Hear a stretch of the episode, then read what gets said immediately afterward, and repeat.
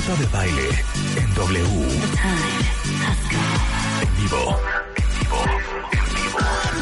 Transmitiendo desde la cabina de W Radio para el mundo. En vivo. Al aire. 96.9 FM. Marta de Baile en W. Una vez más.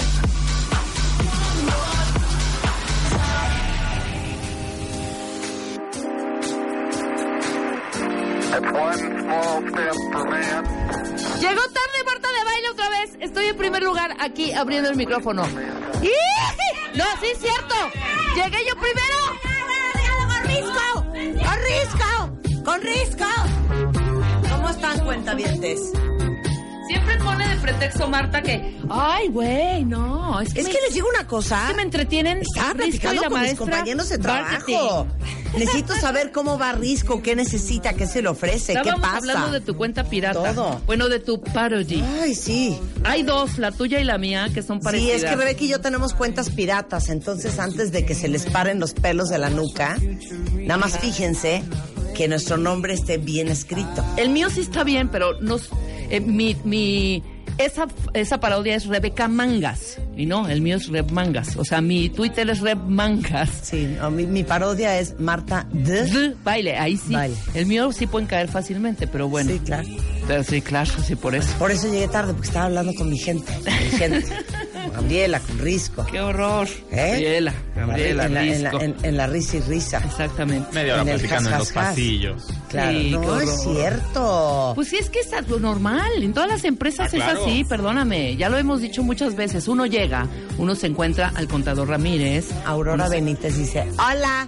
hola, hola, Te encuentras, te encuentras en los pasillos a tu gente, como dice Marta.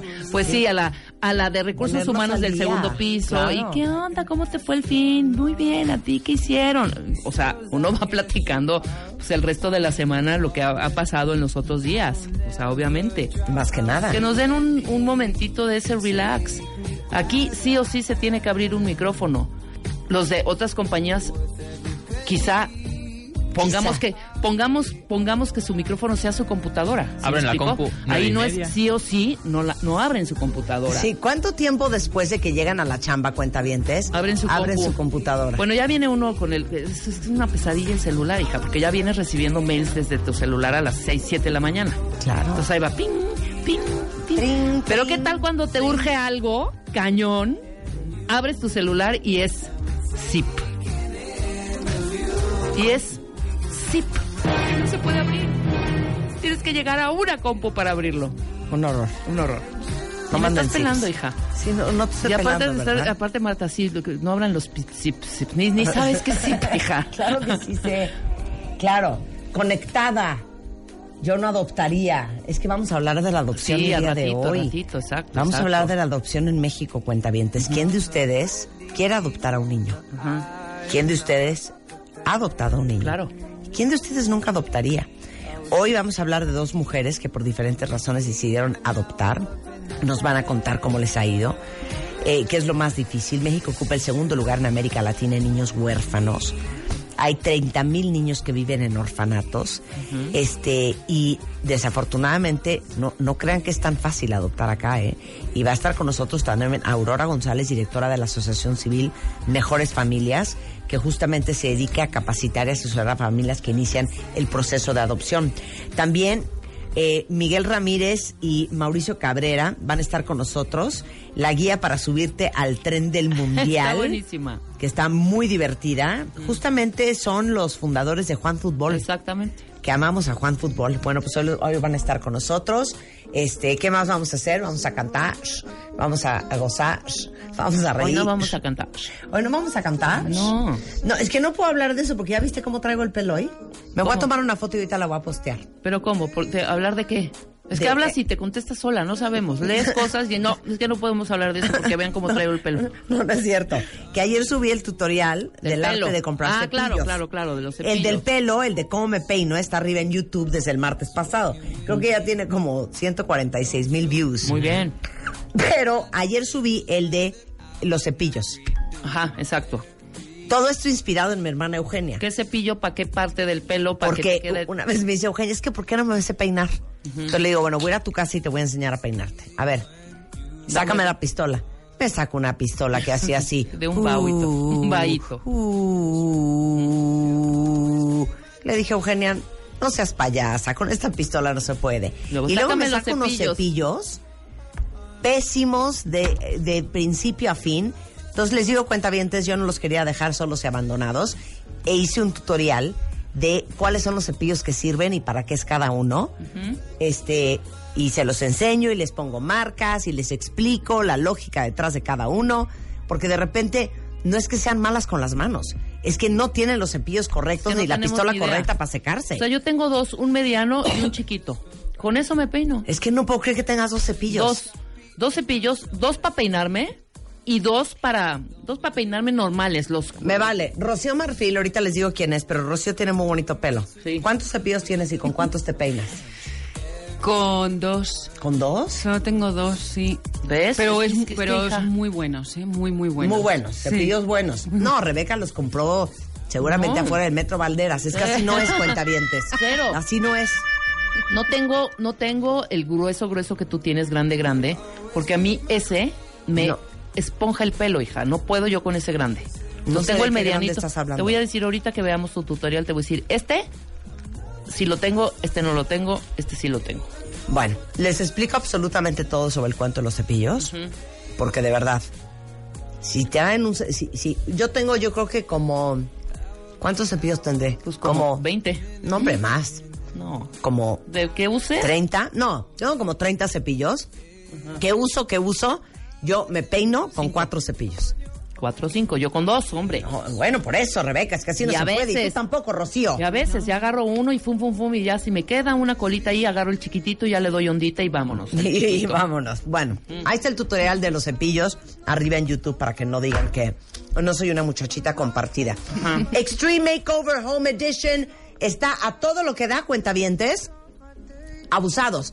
Por quinto año celebramos el Día de las Madres con el Extreme Makeover Home Edition, regalando una remodelación espectacular de piso a techo. Una vez más, por quinto año consecutivo, nuestra misión es tirar la casa de tu mamá por la ventana para cambiarla por una nueva Extreme Makeover Home Edition. La remodelación 2018. Tómale fotos a las recámaras, baños, sala, comedor y cocina de la casa de tu mamá. Súbelas a wradio.com.mx o martadebaile.com y cuéntanos en media cuartilla por qué te merece esta remodelación. Extreme Makeover Home Edition. La remodelación 2018. En manos de los mejores expertos. Solo por W Radio. A ver, les voy a explicar lo que tienen que hacer. Si ustedes creen que su mamá, híjole, ha sido una maravilla de mamá, es una gran persona, es una gran mujer, si ustedes quieren tener un gesto con ella, un guiño, un detalle, esta es una gran oportunidad. Claro, inclusive si una es mamá y no tiene alguien a quien le escriba la historia, escriban su propia historia. Claro. También. Entonces, lo que tienen que hacer es tomarle una foto a cada uno de los espacios de su casa. A la sala, el comedor, la entrada, el los cuartos, los baños, los closets, la cocina, el garage, la casa por fuera, la casa por dentro. Si es un departamento, misma cosa. Lo mismo. ¿no? y eh, subirlas a martadebaile.com o wradio.com.mx y escribirnos en 500 caracteres las razones por las que su mamá merece ser la ganadora de esta edición del Extreme Makeover. Eh, y tienen hasta el día 8 de junio para participar. Súper importante.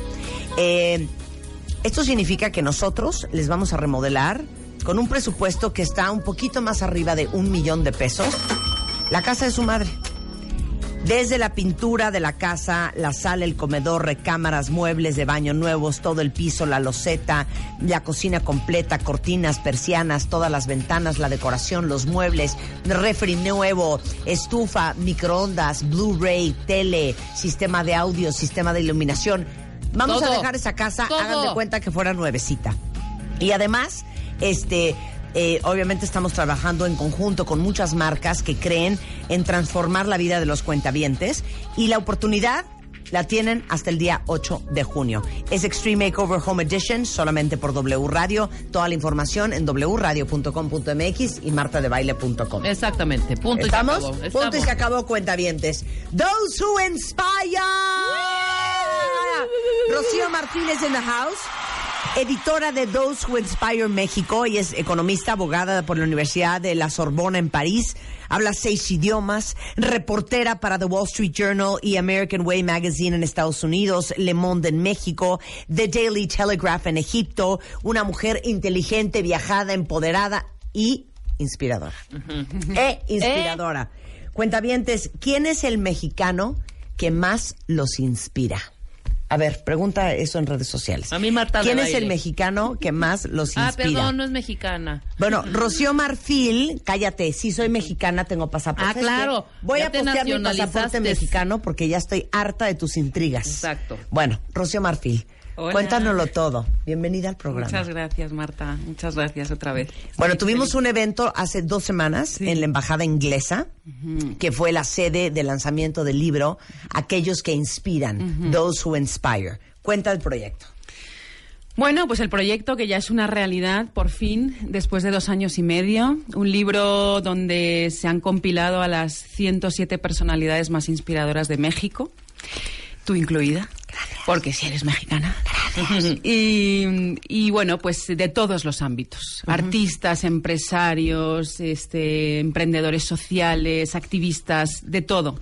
Y esto es para, para repartir a la juventud de México, a todas las universidades públicas de la República Mexicana, Qué increíble. para que se inspiren con historias eh, de estos inspiradores y puedan replicar de alguna forma lo que ellos han hecho e incluso puedan acceder a ellos y hacerles las preguntas pertinentes y que puedan realmente pues eh, empaparse de sus historias y que de verdad las pues pues bueno pues que se haga un Los motiven a saber que sí se puede hacer las cosas grandes y Claro. diferentes y tener éxito en la vida siguiendo tu pasión. De hecho, eh, Those Who Inspire México es eh, parte de una colección de libros que son producidos en diferentes países. ¿En dónde más han hecho Those Who Inspire? Pues mira, empezamos en el Sultanato de Omán. Después le siguió Those Who- ¿Por? Pues mira, pues porque las, eh, las fundadoras de Those Who Inspire amaban Omán, conocían bien a, a gente allí que les pudo ayudar a, a empezar a entrevistar a los más inspiradores de este sultanato, un país chiquitito, pero con historias muy, muy interesantes. Y entonces, pues eh, ahí empezaron. De ahí pasaron a Emiratos Árabes Unidos, es decir, a Abu Dhabi, Dubái, etcétera. Después Nigeria, el país más grande de África. Hong Kong, Kuwait hace mm, un mes que lo lanzamos, Líbano que sale en una semana y por supuesto México el Que primer- lanzamos hace dos hace semanas. dos semanas, el primer país del continente americano con toda la contundencia y las ganas de sacarlo y a la verdad es que está siendo un éxito. Bueno, eh, la edición Those Who Inspire México cuenta con la, la validación de la UNESCO. ¿Esto qué significa? Significa que la UNESCO ha considerado que nuestros proyectos tienen un impacto nacional, social, divulgativo, educacional. Entonces nos ha dado su sello de patronaje, que se llama, con lo cual eh, ellos quieren también estos libros que se repartan en todas las sedes de la UNESCO a nivel mundial. Con lo cual, pues esto nos da nos da una carrera increíble porque pues tener detrás nuestro a la UNESCO te puedes imaginar. ¿no? No, claro. Aparte, lo increíble, y ahora sí que un aplauso a la Secretaría de Educación Pública en México, porque va a estar disponible de manera gratuita a nivel nacional, Rocío, en los 32 estados de toda la República para impactar alrededor de 4 mil, 4 mil, 4 Sí, mil eh, adolescentes en sí, universidades de la UNAM. Un poco más. Un poco más. Son como 10.500. Ah, no, buenísimo. En nuestro primer tiraje. Eh, esperamos que en el segundo sea más. Qué increíble. Bueno, estamos posteándoles el libro y ahorita les vamos a decir cómo pueden ustedes este tener ese libro en sus manos. Pero, ¿cómo hiciste la selección, Rocío? Porque este fue un proceso de dos años y pico, Sí. de escoger a 107 mexicanos. Pues mira, ¿Con quién empezaste? Eh, ¿con quién empecé? Ay, qué buena pregunta. Javier Marín. Javier Marín. Javier Marín y le siguió escultor. el escultor. Y después le siguió Alejandro Ramírez. Ok. ¿De Y así, de Cinépolis. Y así, así y así. Hay tres requisitos. Uno es que hayas nacido y te hayas criado en este país. Hemos hecho dos excepciones maravillosas, eh, que no es este caso, pero, pero que ya sois, como digo, mexicanas, que eres tú y María Ternal, que es la CEO de Google, que tampoco nació aquí, pero pues ya lleva muchísimo tiempo y se considera Claro. más mexicana que venezolana. El segundo es que hayan cumplido un sueño o lo estén cumpliendo. Y el tercero es que hagan algún tipo de actividad social y o filantrópica. Muchas veces su propia actividad diaria está impactando en las mentes de las gentes que están con las que están tratando a diario.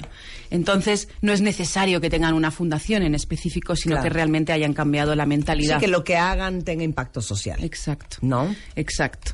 Y esos son los tres requisitos. Sin estos nunca hubiera podido incluir a nadie. Así que, pues eso me llevó a, pues te digo, a, a entrevistar a empresarios de todo el país, del norte, del sur, eh, a mujeres maravillosas que, que están haciendo grandes cosas. Por ejemplo, una Efrosina Cruz, ¿no? Activista política de Oaxaca. Este, en fin. Pues Claro. 107, número mágico. Escogí un 7 ahí para que estuviera. Claro. Oye, la, la pregunta para ustedes es, ¿quién es el mexicano que más los inspira con el hashtag eh, Those Who Inspire o arroba Those Who Inspire?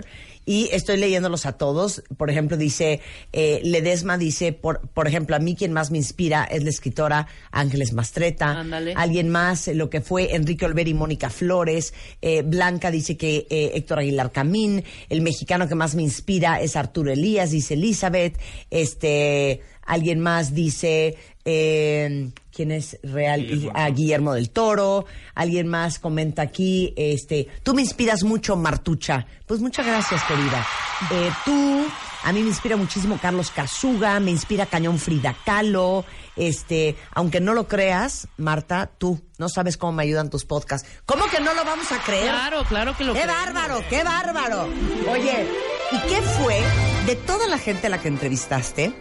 Así los momentos que puedas compartir con nosotros que dijiste, ¿qué, qué es esto? ¡Qué barbaridad! ¡Qué locura! ¡Qué gente! Eh, mira, Marta, te juro, y no es, y no es por, por quedar bien, pero siempre que me lo preguntan lo digo, es que yo me enamoré de todos mis entrevistados.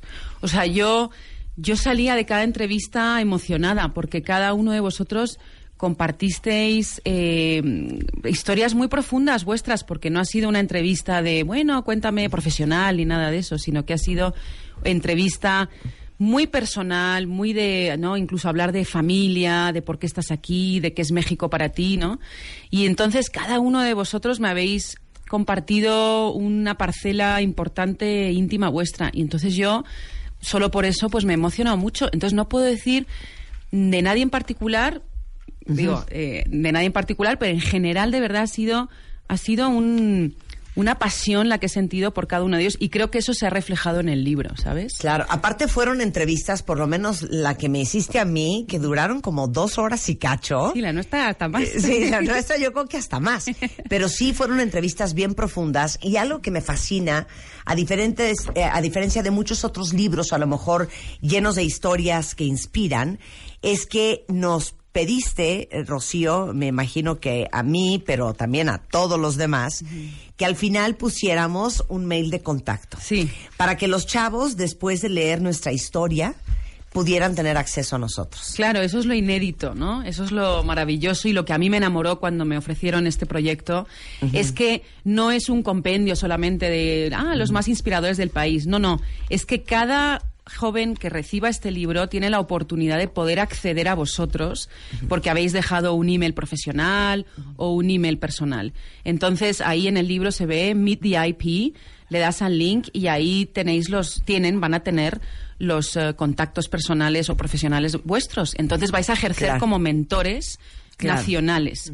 Y es ahí cuando le podéis dedicar dos horas al año a estos jóvenes que van a acercarse a vosotros para contestar sus preguntas. Y por supuesto, Marta, ya, ya te comento que va a haber mesas redondas y conferencias donde os voy a escoger a, a ciertos inspiradores para que vayamos a hablar a um, universidades públicas a 3.000, 4.000 estudiantes y se genere este, este, esta conversación entre estudiantes y, e inspiradores, ¿no? Por, por supuesto. Yo creo que gran parte del valor de impulsar la cultura emprendedora, cuentavientes, no solamente es generar la infraestructura eh, que todos los que han emprendido necesitan de soporte, de ayuda, de guía, de mentoría, de consejo a lo largo de ese proceso de emprendimiento, sino también de verdad encontrar personas en tu vida que más allá de querer una rebanada del pastel de tu vida, una rebanada del pastel de, de, la sociedad de tu compañía, este, que le compres o que le vendas o que traigan una gente escondida, es encontrar esas personas que de manera imparcial y objetiva y, y absolutamente generosa te puedan dar una guía y un consejo en base a su propia experiencia para que tu camino sea menos tortuoso que el de ellos. Exacto, es exactamente eso. Es es la generosidad, eh, desde mi punto de vista, eh, más genuina que hay. El que tú compartas tus experiencias con gente que pues desconoces,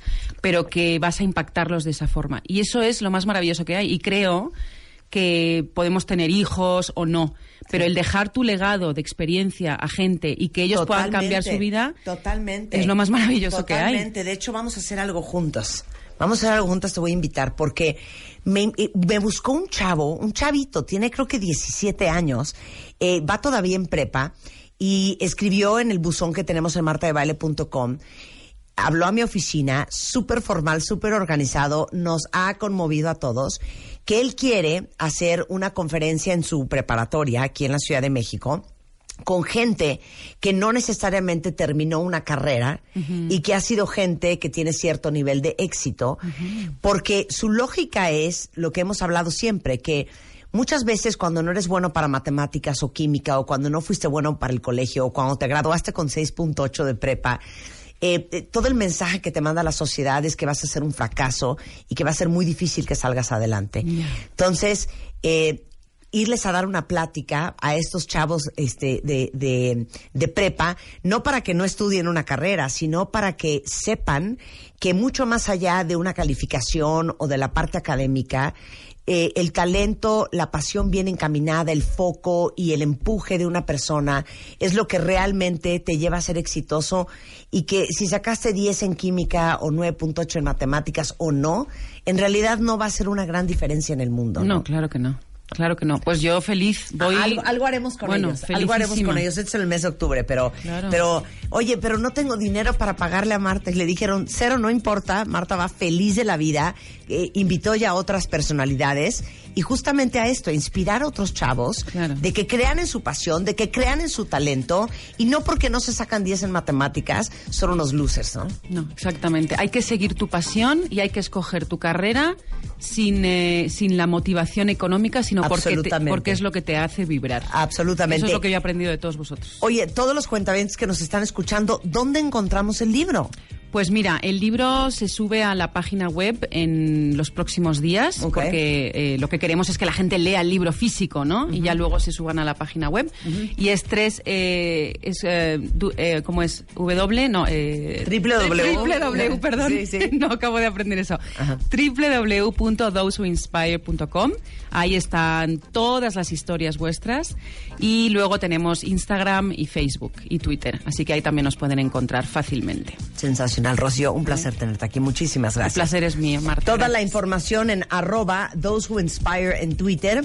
El Facebook también es Those Who Inspire. Este, y bueno, em, ahí está eh, la información de contacto. Si alguien lee el libro y quiere tener un acercamiento con nosotros, pues ahí está la información de los 107, de los 107 mexicanos que inspiran. Muchas gracias, Rocío. Gracias, Marta. 10.25 de la mañana en W Radio. W Radio 96.9. Marta de Baile. Descarga la app de W Radio y escúchanos en vivo. Seguimos en vivo. Marta de Baile en W. Al aire.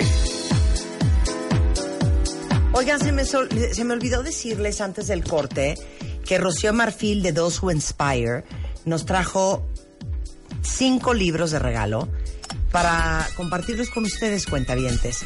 Entonces, este... Vamos a regalarlo. Con la mejor historia de inspiración. Ay, sí, en 170 caracteres. Oye, no, pues cómo no. ¿Quién te inspira? ¿Por qué? Pero porque ahorita nos mandaron a nada más el nombre. Pónganos quién les inspira y por qué con el hashtag Those Who Inspire.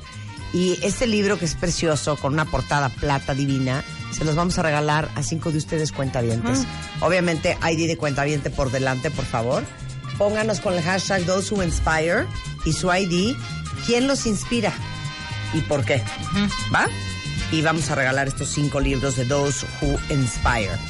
Pasando a otros temas, cuentavientes, eh, dos cosas muy bonitas. Uno, eh, para todos ustedes que les urge remodelar su casa ahora que estábamos hablando del Extreme Makeover eh, y de veras le quieren meter un, un dinerito y no saben cómo hacerle, no se animan por el gasto. Les tengo que contar de Credit Renovación, que es un producto de Scotia Bank, justamente para gente que quiere remodelar o quiere ampliar o quiere mejorar su propiedad o la que quieran comprar, ¿eh? Es una súper buena opción porque Credit Renovación de Scotia Bank tiene mensualidades fijas para empezar. Pueden hacer pagos adelantados. Los intereses son deducibles de impuestos, cuentavientes. La tasa de interés es fija y tienen hasta seguro de desempleo gratis. Y además, te pueden prestar desde 150 mil pesos o hasta el 70% del valor de tu propiedad. Con esto van a poder no solamente renovar, sino hasta posiblemente reconstruir. Claro. Hasta una ala nueva en su casa o un piso adicional. Se llama Credit Renovación, es de Scotia Bank y toda la información está en scotiabank.com.mx. Y luego, eh, para todos los que sufren, sufren porque se mueren de ilusión de comprar un coche, están hartos de estar en transporte público y dicen, es que nunca voy a poder, de veras, nunca voy a poder hacerme de un coche. Bueno, pues déjenme decirles que Suzuki, pensando en eso, tiene el Swift, que es un excelente rendimiento de combustible. De verdad gasta muy poca gasolina. Y además tiene un diseño espectacular, tiene una tecnología que se llama Booster Jet de Suzuki que les da una sensación única de manejo. Y también tienen opción B para los que prefieren algo más como camionetilla. Es la SUV de Suzuki que se llama Ignis, perfecta para la ciudad. Tiene un diseño minimalista, pantalla touch de 7 pulgadas, navegador, cámara de reversa y aparte la pueden personalizar de 60 maneras diferentes. Traen unos kits de accesorios increíbles para que la hagan a su estilo. Muy cómoda y obviamente, pues como es un SUV, le caben más cosas. Agenden su prueba de manejo Suzuki o visiten su concesionario Suzuki más cercano. Este, ahí están eh, tanto el Swift como el Ignis para que vayan y los conozcan. Maravilloso. Y ahora sí, cuentavientes. Ahora sí que para los que ya estaban esperando este momento, ahí viene el Master Moa, ¿eh?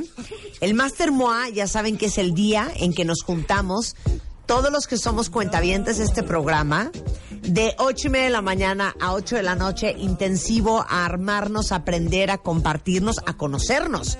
Porque muchos de ustedes se conocen, a lo mejor porque son parte de los moanáticos o porque son parte del club de los Los chaparritos de baile, les mandamos besos, de los consentidos de baile, o porque se conocen en redes, pero ahí se van a poder conocer en persona, porque la verdad es que el Master Moa está lleno de cuentavientes que están justamente como nosotros en este mismo camino de querer crecer y aprender. Entonces, es el 9 de junio, lo vamos a repetir igual que en diciembre en la VM en Coyoacán, para que se vayan dando una idea. Está desde Ismael Cala, que viene desde Miami para dar una conferencia para ustedes espectacular. Va a estar Mario Guerra, va a estar nuestro superoncólogo Gerardo Castorena, va a estar Gaby Marketing, va a estar Ana Mar Orihuela, va a estar Aura Medina, va a estar Rebeca Muñoz. Este, tenemos un line-up increíble Ajá.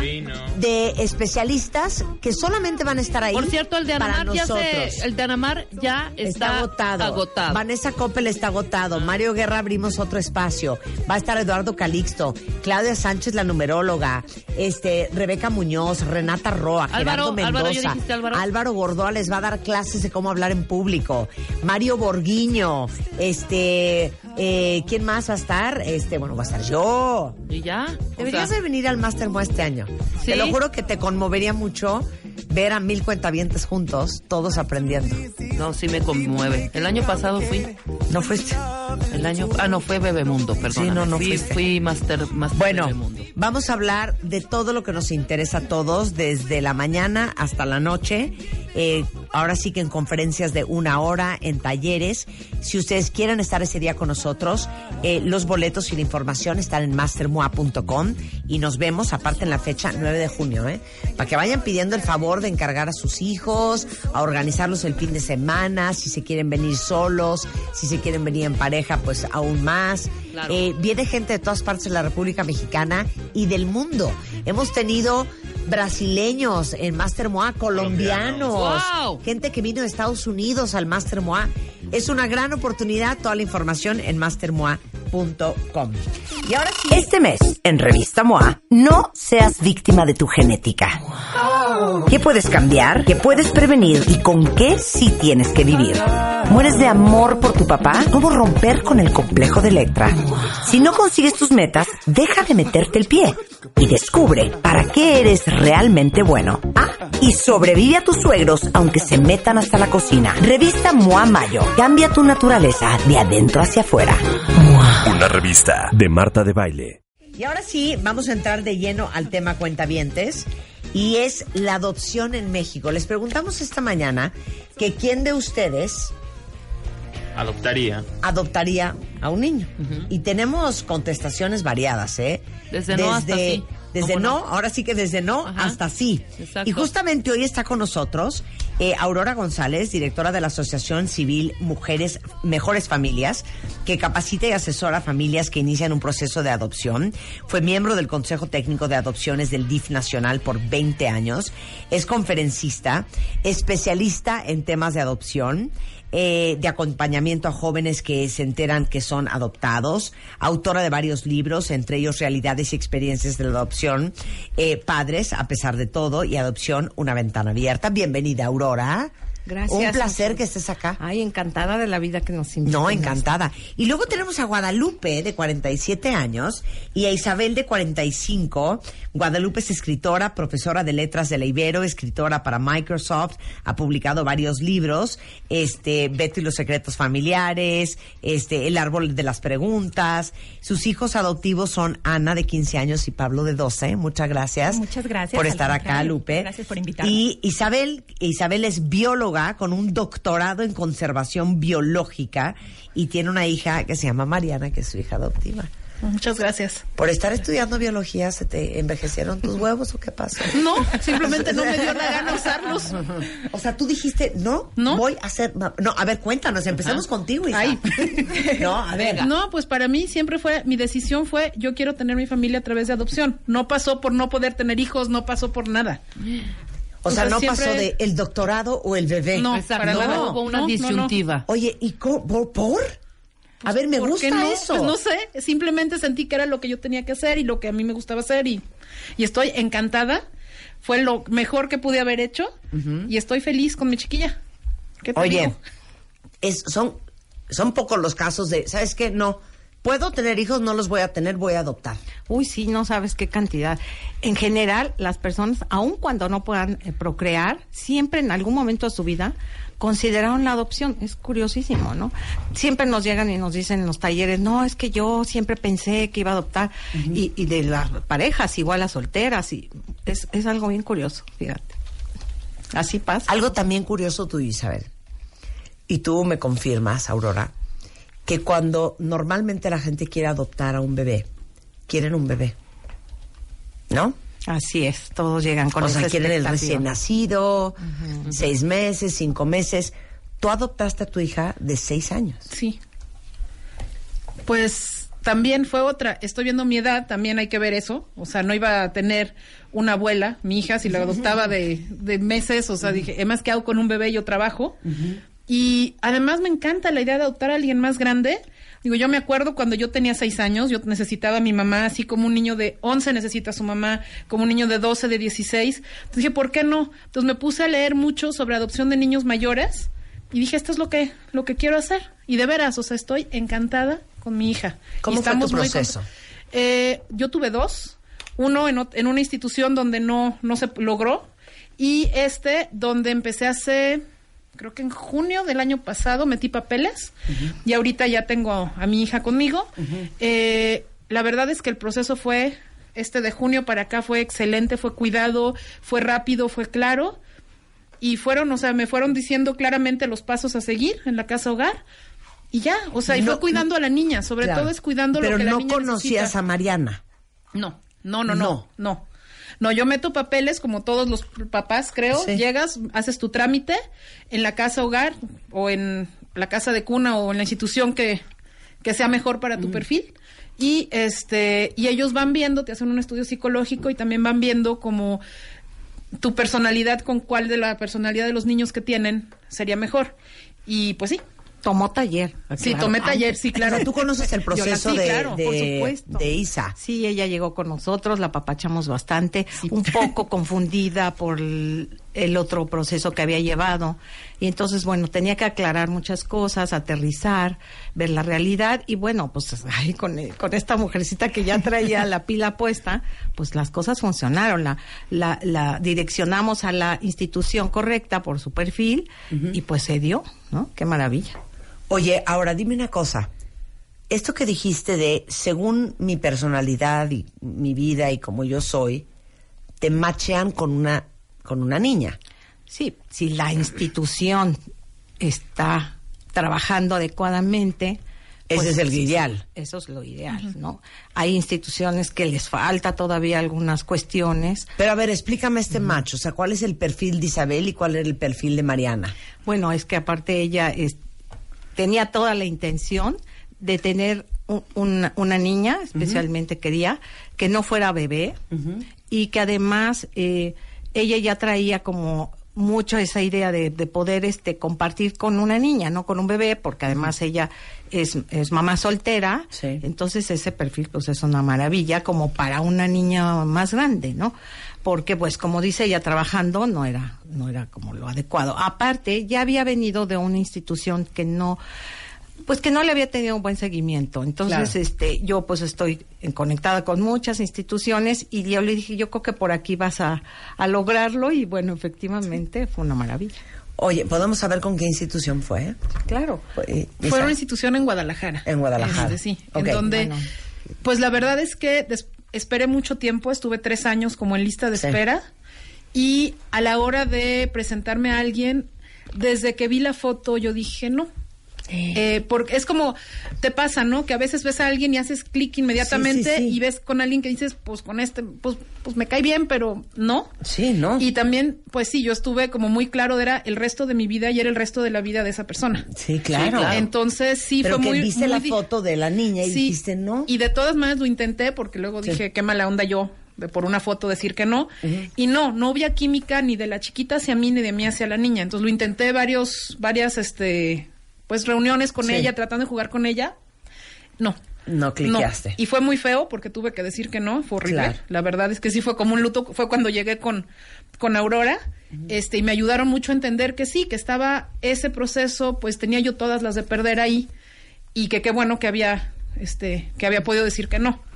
Claro. Y sí, veo el proceso este, ahorita que tengo las dos, las dos lados. Las dos vivencias. No, bueno, o es sea, lo que te iba a decir, sí. hija, porque te digo, así como dicen, no todos los colegios son para todos los niños, no todos los niños son para todos los papás, ni todos los papás para todos los niños. Sí. Los que tuvimos hijos este biológicos, pues ni modo, nos fregamos nosotros y se fregaron ellos. Sí, porque no puede- no para puede dónde regresar agarrar. al niño. Claro, no lo puede regresar. Oye, pero eso que acabas de decir es muy importante para la gente que quizá en algún momento lo haga y no haga ese Sí. es importantísimo tener se vale primer- decir, se- se no vale hago clic. no, claro. Y no sentirte una perra, Isa. No, exacto. Pues, a ver, no Lupis. tener culpa Yo- toda yo la vida. quería- Esto es Montessori, ¿eh? Ah, perfecto. Bueno, qué bueno, entonces salto. Es que sí, yo quería contar que, bueno, mi proceso fue muy distinto. Yo Sí. yo sí recibí bebés y si quieren luego les platico un poco más, pero sí. sí. tuve ese momento en Guadalajara también, en el Instituto Cabañas, de hecho, donde llegamos mi esposo y yo a, a recibir a nuestro bebé, por primera vez a conocerlo, súper conmovedor, ¿no? Entonces de pronto llega una pues una de las asistentes de la casa cuna con un bebé envuelto en un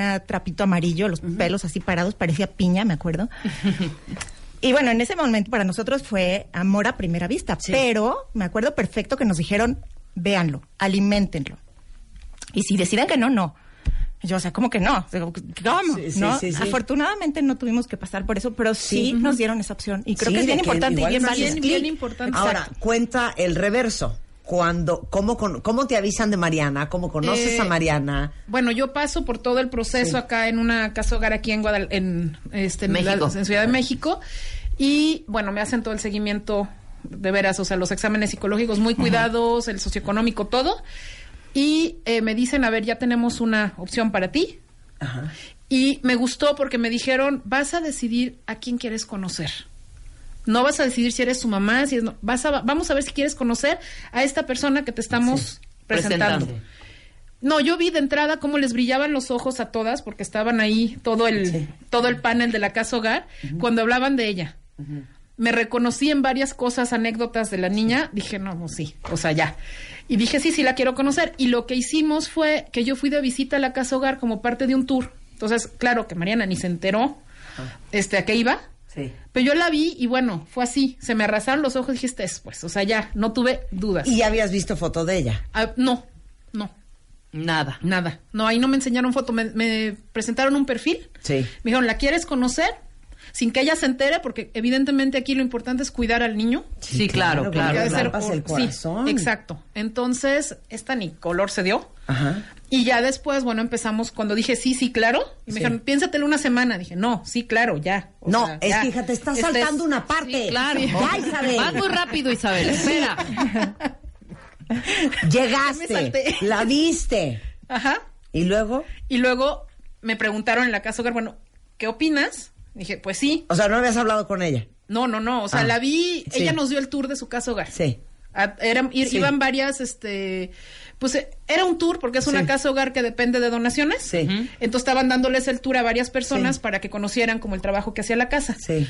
Y este escogieron a, a Mariana justo porque sabían que iba yo para que yo viera cómo era. ¿Cómo se desenvolvía? Claro. Ok. Y entonces la viste y No, no, dijiste. sí. Dije, esta es, esta es, así ya. Y bueno, regresé a la casa. Yo les dije que sí. Me dijeron, piénsalo, tranquila, nos avisas en una semana. Sí. Yo dije, "Mm", bueno, al día siguiente dije, sí, sí, sí, sí, sí, Sí. sí, Y entonces eso fue un martes. Entonces el viernes dijeron, ¿estás, si estás tan segura, ok. Y ya la conocí, fui a las oficinas de la casa hogar. A ella se la llevaron también con alguna, pues con alguna excusa de, este, acompáñanos a la oficina por una cosa. Yo estaba ahí, dije, oye, ¿te acuerdas de Isabel que te fue? No, pues evidentemente. Entonces ahí yo llevé, pues allí unos álbumes de calcomanías y eso y estuvimos platicando. Después empecé a ir a visitar a, a la casa hogar varias, pues varias veces con la psicóloga y un poco pues sondeando a ver qué. Este, después ya me la empezaron a prestar, por ejemplo, para irnos a tomar una nieve. Después, este, iba por ella el sábado en la mañana y la regresaba el sábado en la tarde. Después empezó a quedar a dormir un fin de semana. Después empezó de viernes a sábado, a, a sábado a domingo. Y después ya me empezó a armar unos tangos espantosos porque no se quería ir. Ay, mi vida. Y entonces fue cuando dijimos ya. Y ya. O sea, no es como Nanita la huerfanita, cuenta bien. No, o sea, que no, uno no, llega y no, se lo lleva. exacto. No, imagínense No, qué no, trauma qué si trauma que te digan, que no conoces. cosas, te vas con esta tómate, señora. vas. Claro. No, no, no. Claro. Más Por eso les digo, hay que cuidar al niño. Es lo más importante, es que sea en los tiempos de la niña y ya. Oye, regresando del corte te lo tengo que preguntar. Que si te preocupa o te preocupaba el historial de los primeros seis años de vida de Mariana. Eh, regresando del corte, que creo que eso es gran parte de la angustia de la adopción a niños mayores, ¿no? Regresando del corte hablando de adopción, hoy en W Radio con Aurora, Lupe, Isabel. Volvemos después de esta pausa.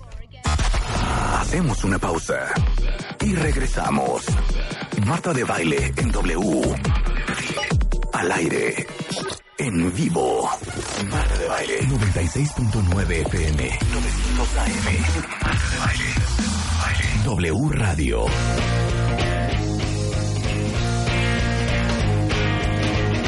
Estamos de regreso y a las 11.04 de la mañana, cortesía de bebemundo.com, estamos hablando sobre la adopción en México con Aurora González, que es directora de la Asociación Civil Mejores Familias, que justamente se dedica a capacitar y asesorar a familias que inician un proceso de adopción. Y a eh, Lupe, Lupita, eh, que es mamá de dos niños adoptivos, eh, Ana de 15 y Pablo de 12, y también está con nosotros Isabel, que tiene 45 años, es mamá soltera y eh, tiene una hija adoptiva, Mariana, de seis años y medio. Entonces nos quedamos en las historias de las dos, un poco enfocadas, Isabel, y ahorita nos cuentas tu historia, eh, Lupe, pero... Eh, antes del corte, lo que te quería preguntar para todos los que están escuchando, porque no sabes la cantidad de preguntas que nos han llegado y vamos a tratar de contestar la mayor cantidad de preguntas posibles, es, normalmente los papás quieren adoptar a bebés, ¿no? Tú adoptaste a una niña de seis años, con una, histo- una historia de seis años. ¿Fue difícil? No. No, evidentemente, bueno, te dije que yo leí mucho sobre adopción, hay de todo. Pueden llegar con historias bastante terribles, los niños pueden llegar con historias que no, o sea, entonces pues es tomar las cosas como vienen, o sea, si este es tu hijo, no importa cómo venga, si es morado, verde o azul, vas a hacer lo mejor que puedas o vas a tratar de hacer lo mejor que puedas para que el niño o la niña salga. Entonces es acompañamiento terapéutico, lo que sea. Claro. Entonces no, no me preocupaba. Mariana, ¿cuál era su historia en los primeros seis años de? Eh, estuvo en la casa hogar. Estuvo en su casa hogar. Siempre. Sí, sí, sí. Siempre. Sí. Eh, Lupe, tu caso es diferente.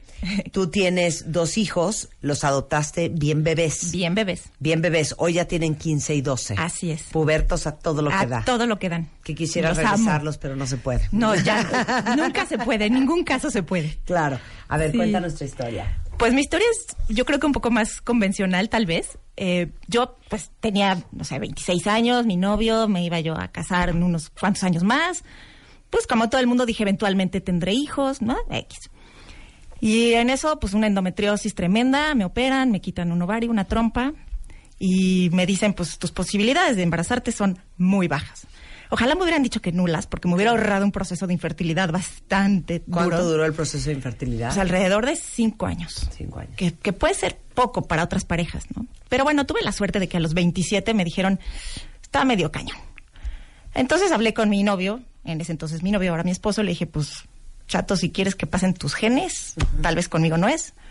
Dijo, ¿qué? Pues, Me vale gorro tú y yo y a ver qué pasa. Entonces nos casamos ya con, como con la idea bastante abierta de que eventualmente íbamos a adoptar, pero también con la esperanza de que, de que iba yo a embarazarme, ¿no? Entonces, pues bueno, me chuté todo un proceso, ya sabes, in vitro, fertilizaciones, este, toda una historia, ese es como para otro programa. eh, y total, después de intentarlo, intentarlo, llegamos a, a un médico en Nueva York que nos dijo, no, o sea, ¿sabes qué? Tus posibilidades de bateo son bajísimas, pues no es por aquí. Eh, pero puedes adoptar un óvulo, ¿no? ¿Qué es eso? ¿Cómo es eso? Bueno, entonces nos sacan así un álbum en Nueva York, todo esto, ¿no? De chavas así guapísimas con su currículum, ¿no? Y mi marido así, oye, pues esta está guapa, esta está... Y yo, pues traigan el catálogo de hombres, ¿no? Pues ¿cómo? ¿Por qué no? No, bueno, entonces, total, platicando, dijimos, "Mm, mira, no, siempre pensamos que si, que si no íbamos a, a- a ser papás, digamos, embarazándonos sí. biológicamente, pues sí. Entonces regresamos a México y eh, no fue tan rápido, así de, ah, bueno, pues vamos a adoptar y ya, ¿no? La verdad es que todavía pasó como otro año, seis meses, como de procesar. Sí fue un duelo, sí fue, sí es difícil, ¿no? Claro. Porque, pues, qué sé yo, ¿no? Uno se, se hace ciertas ideas.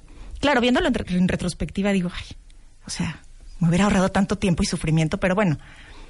Eh, entonces, pues lo primero que hicimos fue decidirnos, compramos un cuaderno, me acuerdo, y empezamos a, preguntarle a gente que conocíamos si conocía a alguien que hubiera adoptado. Entonces conocimos a, bueno, más bien fuimos a ver a mi ex maestra de primaria que había adoptado. Y ella nos presentó a sus hijos, nos contó su historia, dos chavitos padrísimos, o sea, una familia como cualquiera. Y eso nos ayudó mucho a empezar a quitar mitos, porque claro, había un montón de mitos que yo creo que, no sé, no sé si es culpa de las telenovelas o qué, ¿no? Pero esta idea de que adoptar es casi, casi, no sé, te va a salir malo el chamaco, como si, como si fuera la simiente de, no sé, una cosa loca. Hay muchos mitos y, y fue empezar a, a- a- a quitarlos. Y luego la parte como operativa de, bueno, ¿y cómo se le hace? ¿No? O sea, ¿qué, qué haces si quieres adoptar en este país o cómo es? Entonces alguien, no me acuerdo quién, pero se lo agradezco profundamente, nos habló de Aurora y de su, y de su organización. Entonces, pues llegamos mi esposo y yo muertos de miedo, la verdad es que te mueres de miedo, a tocarle la puerta, a decir, pues, ¿qué onda? ¿Cómo es? Y ya, entonces nos dijo, pues, cuál es su, cuál es su perfil, su situación, pues hay que tocar puertas, toquen aquí, toquen acá. Y empezamos, ¿no? Con su ¿Cuánto asesoría, con sus cursos. De que metimos el primer papel, que fue con, con Ana. con Ana, a que llegó Pablo, que fue el chiquito, o sea, todo en total fue alrededor de otros, sí, como otros cinco años. ¿no? Ana y Pablo no son hermanos. No, biológicos no. No son hermanos biológicos. No. Eh, y entonces, cuando conoces a Ana, ¿cuántos meses tiene Ana o días? Nada, días. Días, o sea, un bebé chiquitito que llega de, de una institución, pero de una manera también un poco intempestiva e inesperada. Fui muy afortunada en eso, la verdad, este no es algo como muy común. Eh, te sacas el susto de tu vida, pero es el mejor susto de tu vida. O sea, es de repente decide, ven, ¿no? Ven, aquí está el bebé. Y entonces ahí vamos los dos, como que nos dieron una bebita, ¿no? Y en, mi reacción en ese momento fue, a diferencia de con el, con el otro, con Pablo, fue como, bueno, pues, ok, ¿no? O sea, Sí. no, no hubo como ese momento. ¡ah, Mayor cuestionamiento, sí, sí, sí. Claro, ¿no? Que también después platicando con, con pues, mis amigas que son mamás biológicas, ¿no? Que a, a las que les mando un gran saludo, al Dark Side, yay. Este, me dice, no, pues no, me pasó idéntico. O sea, me llevaron a mi bebé a mi cama en, recién parida y dije, eh, está bien, ¿no? Está peludo, qué sé yo. Sí. Este, y pues nada, ¿no? Entonces llegamos a la casa con la bebé, no teníamos nada. Nada, porque no nos habíamos preparado en ese sentido. O sea, habíamos tomado cursos, ¿ve? Porque que no queríamos que nos rompieran rápido, el claro, corazón. Claro. O sea, sí sabíamos de historias que dijimos, yo no quiero tener un cuarto de bebé Tres ¿Sabes? años, sí. y que me digan, no, pues no. Entonces tenía también con otra amiga, como, oye, ¿sabes qué? Hazme un kit de emergencia. O sea, porque no sé en qué momento voy a ser mamá.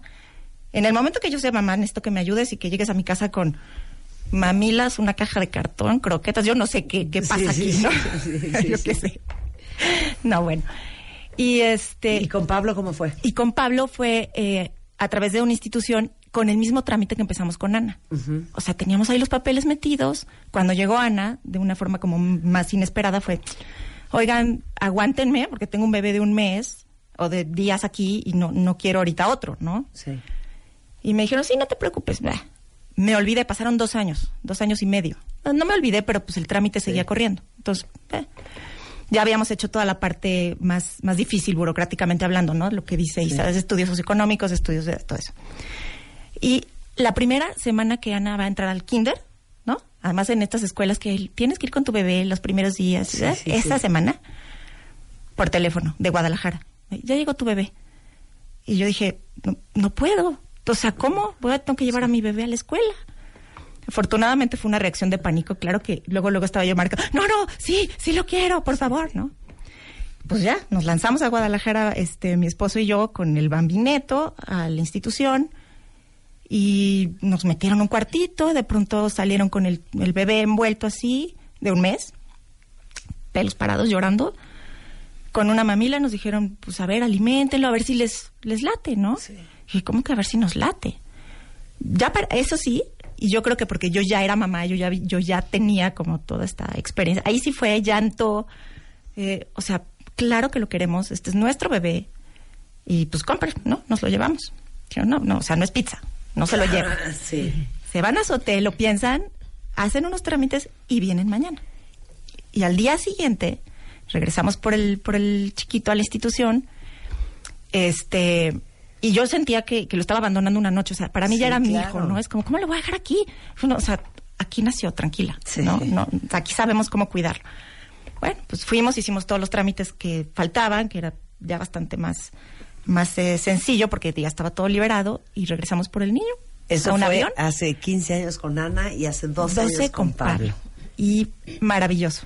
Oigan, eh, sus tres hijos saben que son adoptados. Sí. ¿Cómo manejaron el tema?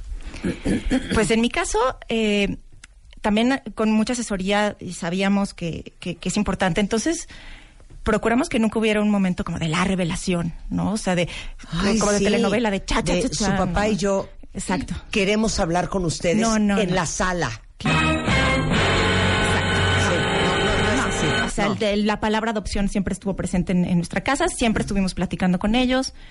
Eh, en, en cuanto era oportuno hablar del asunto, les platicaba, por ejemplo, que había, no sé, la prima embarazada, decidió, oye, mira, es que tiene un bebé en su panza, pero ¿qué crees? Tú no estabas en mi panza porque pues mi panza no podía, pero, mm, en, en fin. Eh, la verdad es que la manera más natural posible, ¿no? sin que fuera nunca una especie de shock. Eran muy chiquitos los míos, entonces Sí. tampoco entendían mucho les empezaron a caer 20 ya como a los 8 o 9 años, porque claro, es en cuando entienden, tipo que, eh, o sea, cuando son muy chiquitos les da igual si salieron de tu panza, de tu mano, de donde sea, ¿no? Pero conforme empiezan a crecer y tienen más información incluso de cómo, cómo se hacen los bebés, es como, a ver, espérate, entonces hubo alguien que pudo haber sido mi mamá y que yo estuve en esa panza y esa persona decidió que no iba a ser mi mamá.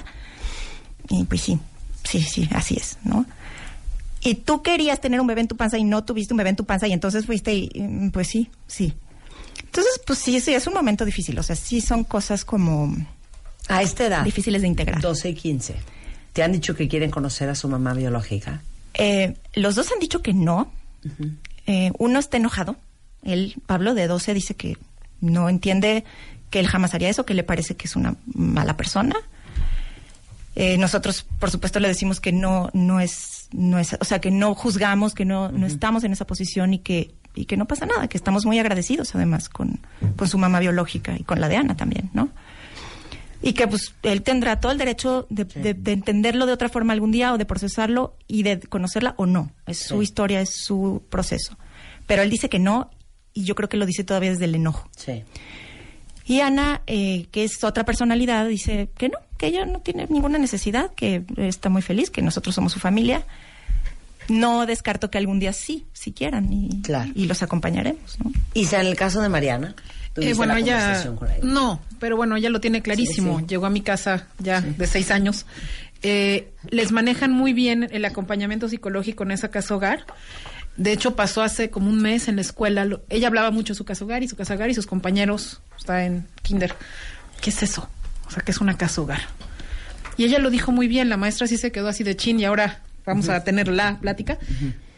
Y esta dijo, pues estábamos, estamos, son- somos niños que pues nos perdimos y nuestras familias nos van a encontrar ahí. Yo encontré a mi mamá y ya tengo mamá. Tan, o sea, entonces ahorita creo que está perfecta la explicación y lo que ella tiene y también como en el caso de Guadalupe, ya lo manejaré conforme a su edad. Claro. Este, poco a poco ya. ¿Y las dos saben de quiénes son los papás de sus hijos biológicos? Em, bueno, saber, puesto que se trata de un proceso legal, Sí. ¿no? Por supuesto, pues que hay otra parte y hay un juicio de adopción que tiene los nombres. Generalmente de las de la mamá biológica, el, el papá suele ser una interrogante en estos casos. Este, entonces, pues lo que tenemos son nombres en un documento que está sellado y, y que afortunadamente, al menos en mi caso, pues no nos dice nada, ¿no? Pero no sabes el historial de quién era, qué edad tenía, No por lo qué dio a los hijos en adopción, nada, no, sabes nada. Las instituciones son muy cuidadosas en cuidar la privacidad de la Ya. otra parte. Lo, lo poco que te dicen cuando te dicen es que, por ejemplo, que es una persona sana, que, que el embarazo fue bueno, Normal, cuidado o sí. normal, eh, pero, pero no, no te Ya. dicen ni. Isa, en tu caso igual. Igual, sí. Sí, sí, sí. En tu caso igual. Hay una cantidad de preguntas, Aurora, porque Aurora es directora de la Asociación Civil Mejores Familias, que capacita y asesora a las familias que inician un proceso de adopción y aparte fue miembro del Consejo eh, Técnico de Adopciones del DIF Nacional por 20 años. Hay una pre- preguntas interminables en redes sociales. A ver, vamos a ver si podemos hacer el perfil. ¿Quién tiene el perfil para adoptar y quién no? Mira, yo creo que todo mundo que se acerca con nosotros, eh, eh, como en este caso de las historias de ellas, pues primero los vamos llevando de la mano para saber si esto va a ser su proyecto de vida o no. Nunca y tú convencemos con el colmillo que tienes, Claro, sí puedes ver. ver a una Sí. pareja Sí. y decir, estos creen que quieren, pero cero quieren y cero van a poder. Hay mucha diversidad ahora de parejas y de vienen personas este solas o únicas, solteros, solteras, parejas homoparentales también ahora. Entonces, eh, bueno, pues sí, estarles este siempre yo estoy investigando, estudiando bastante. Ya 30 años de, de trabajar con familias, sí te podría decir quién sí va con un deseo real y Por eso, auténtico. pero ¿en qué lo notas? Por eso quiero la lista de, mira, se les ve en esto, en esto, en esto, en esto, en esto, y cuando yo veo que no van a poder es porque les veo esto, esto y esto y esto. Mira, lo que pasa es que generalmente las historias son de no poder procrear. Entonces sí vienen con un duelo fuerte. Hay personas que no pueden decir ni su nombre a veces en el primer día del taller. No nos pueden decir ni su nombre y empiezan a llorar y yo tranquilos, aquí estamos para escuchar, etcétera. Bueno, ahí ya viene el deseo auténtico de decir, sí, pues no pude ser madre o no pude ser padre, porque esto es en el caso de hombres y mujeres, ¿no? dos. Ese es uno. Dos, bueno, ya conforme va pasando el rato y todo, a veces nada más la pareja, uno de ellos va acompañando y no está decidido. Y eso es más fuerte, porque a veces, bueno, también hay parejas que ya tuvieron hijos, o él tuvo hijos o ella. Entonces es bueno, pues le voy a dar chance de que ella tenga su hijo. Pero aquí los aterrizamos en que esto va a ser, ambos tienen que ser padres de Y si esta tú lo ves a los dos bien puestos, no los Pues vas mira, a recomendar. Lo que hacemos es que si trabajan no nada más en el taller, si los este los mandamos a terapia, yo puedo a veces doy yo personalmente, a veces con los especialistas que tenemos, ¿sí? Tres. Otra. Bueno, ya una vez que están como de verdad con todas las pilas, pues bueno, cuando yo los- las conocí a ellas, porque las conocimos hace tiempo, dices, no, pues sí, de verdad, ambos sí van a, van a poder con este paquete. Sí ponemos toda la- lo, lo negro de la adopción, no decimos que esto va a ser rosa porque nunca viene de una historia rosa y eso es lo más fuerte. Otra es que tienen que saber que otros tendrán que decidir de quién van a ser padres y esa es una impotencia brutal porque pues ya la naturaleza me reprobó, ¿no? Y entonces son otras personas que van a decidir de quién yo voy a ser madre o padre. Y eso es bien duro, ¿no? Y entonces, pues sí se pone más fuerte cuando llegan y les hacen manita de puerco, como les decimos las psicólogas, trabajo social, muy duro. Entonces tienen que pasar otras pruebas fuertes. Si sobrevives a eso, verdaderamente, pues sí tienes las ganas de verdad de tener hijos. Es como Ahora, un embarazo burocrático, carrera de burocrático, O sea, resistencia. voy a hacer una analogía horrenda, pero yo creo que es algo con lo que muchos van a conectar. ¿Alguien de ustedes ha tenido cachorritos? Sí, ¿Qué tal cuando vas a regalar uno de los cachorros de tu perra? exacto. Sí, sí, que sí. ves a la persona y dices, no, es que, ¿sabes qué? No me Es que estos no me niños vibra. de 5 y 6 ya lo jalonearon, eh, son muy bruscos, cero les quiero regalar al cachorro. Ahora imagínense un bebé. Y tomar la decisión de darle un bebé a Isabel o darle un bebé a Lupita. sí. Y ver al marido de Lupita y decir, amo la pareja, me caen perfectos, se, se adoran, son buenas personas. O decir, ella es lo máximo, Pero él lo veo de- medio jetón, ¿no? Como medio neurótico. O sea, qué angustia tomar esa decisión para una institución. Sí, la hacen de Dios, te lo juro que sí. Y, y, y yo por esto sí a veces capacitamos a las instituciones, porque no, no puede ser una decisión light, así que, ah, creo que sí, se pare, medio se parecen y ya, vámonos. A veces sí se equivocan. Claro. ¿no? Entonces dices, híjole, sí tienen que conocer mucho más a la familia y, y tener la convivencia que sea necesaria. A veces me dicen, ¿cuánto van a convivir con los niños? Lo que sea necesario. Si se pasan tres este, meses o un año con las criaturas, hasta que no esté como la decisión al 100. Y claro, siempre les decimos que pueden decir que no, es terrible. Porque ya lo pasó, por ejemplo, Isabel. Claro. Pero es más vale decir un no a tiempo a toda una vida de desgracia. O sea, porque Claro. te vas a llevar una vida. Claro. No es también un, cachorro. Bueno, sí. ¿Qué tantos exámenes les van a hacer cuentavientes si ustedes quieren adoptar? ¿Cuál es todo el proceso y el papeleo? Que yo creo que también es parte de la razón por la cual es tan cansado, tan largo, tan difícil, para ver si verdaderamente están convencidos los Claro. papás. Pero yo quiero decir que vale totalmente la pena. Y además, creo que está bien que, que sea algo cansado y largo, porque no te están Claro. dando una pizza, ¿no? Eh, claro. Regresando del corte, ¿cuáles son Sí. todos los exámenes que les hacen para ver si ustedes están preparados para ser papás adoptivos? Todo eso regresando, hablando de adopción, hoy en W Radio. Marta de Baile. Síguenos en redes. Estamos en Instagram, Facebook, Twitter, YouTube y Spotify. W Radio 96.9 FM 900 AM. Marta de Baile. Al aire. Son las 11.31 de la mañana en W Radio. Oigan, no saben la alegría que me da que todos estén tan eh, entusiasmados y tan eh, como involucrados en la conversación que estamos teniendo hoy, porque sin duda alguna eh, la adopción en México es todo un tema. Hay muchísimo tabú, muchísimos mitos, muchísimas dudas alrededor de adoptar. Y eh, agradezco profundamente a Lupita, que es mamá eh, de dos niños adoptivos de 47 años, Isabel, que tiene 45, mamá de una hija adoptiva, y Aurora, que es directora de la Asociación eh, Civil Mejores Familias, que capacita y asesora a familias que inician el proceso de adopción, pues explicándonos desde las entrañas lo que significa ser una mamá eh, de hijos adoptivos hasta el proceso que implica adoptar a un bebé o a un niño aquí en México. Entonces, Aurora, antes del corte, queríamos que le explicaras a todos los cuentavientes, número uno, cuál es el proceso de estudios sociopsicológicos, demográficos, sociales que te hacen para una adopción y después el proceso tanto administrativo como el judicial. Sí, mira, primero, eh, cuando alguien como que está considerando la posibilidad de saber si puede adoptar, eh, bueno, primero a nosotros nos llegan de diferentes formas. O lo mandan las instituciones públicas o privadas y dicen, bueno, primero prepárate y ve si esto va a ser lo tuyo.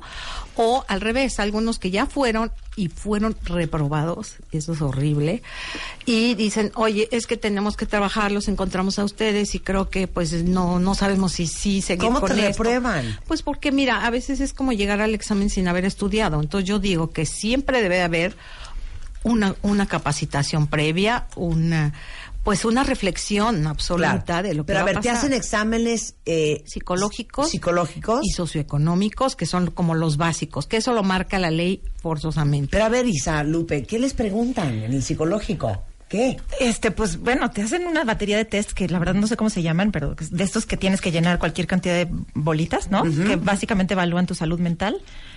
Eh, algo de lo que también hay entrevistas con psicólogos que una de las cosas que quieren verificar, además de que seas una persona desequilibrada, ¿no? Sí. Es que estés adoptando por las razones Correctas. correctas, que no sea Sí. como no sé, no, es de mi matrimonio se está yendo al carajo, entonces un bebé, no, o sea, sino tratar como de, de ver qué onda. Y la verdad es que son largos, o sea, es muchísimo. Isa. Igual eh, fue estos test de llenos de bolitas. Sí. Este, dibujos. Ah, Yo que no sabía dibujar también me súper angustié porque este estuvo buenísima. No vaya a ser que haga el árbol más grande Es que, la casa y ya no me den al bebé. Te ríes, pero me preguntaron, Sí, sí. este, dibuja una persona bajo la lluvia. Y tú la lluvia Y la yo soy bióloga, entonces dije, uy, entonces dibujé a una persona así de, ¡eh! Está lloviendo. Y después, claro, en la lo que era que luego le pega uno, me meto a Google sobre el test de la persona bajo la lluvia y dicen, un adulto este responsable, sano, no sé qué, dibuja a la persona protegiéndose de la lluvia con todos los implementos, porque No, bueno. entonces es capaz de proteger un, y yo así de, ya valí, ya valí. Se murió de risa la psicóloga de la casa hogar, me dijo, no, no, no, no va por ahí.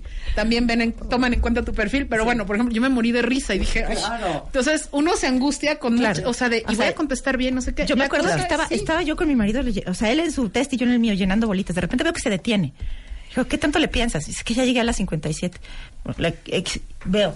Ah, ¿cuál es? vas en la- Oyes voces en tu cabeza y los dos nos atacamos de la risa porque de verdad si no lo tomas con humor. Sí, sí, es que mis voces dicen que diga que no. Que sabes que no nos van a dar ni un pez dorado. Claro, claro. Pero están buscando gente emocionalmente estable. Sí, Sí. no, y sobre todo este esto que decía Isabel, no no vas por eh, un tema de de que pobre niño está, no es un tema de caridad, ¿no? eso es lo que hacemos mucho en Capi, Eso trabajamos mucho sí, con sí, eso, claro. porque muchos sí nos dicen, es que pobre, hay muchos niños ahí, no, a ver, espérate, vas por esa parte, vete de voluntario, o verdaderamente vas por una absoluta eh, seguridad de que quiero un hijo, ¿no? Y los que ya tienen hijos, que tuvieron alguna dificultad para tener el segundo, es no es un hermanito para mi hijo, sino, ver, ¿tú quieres otro hijo, tú o tú?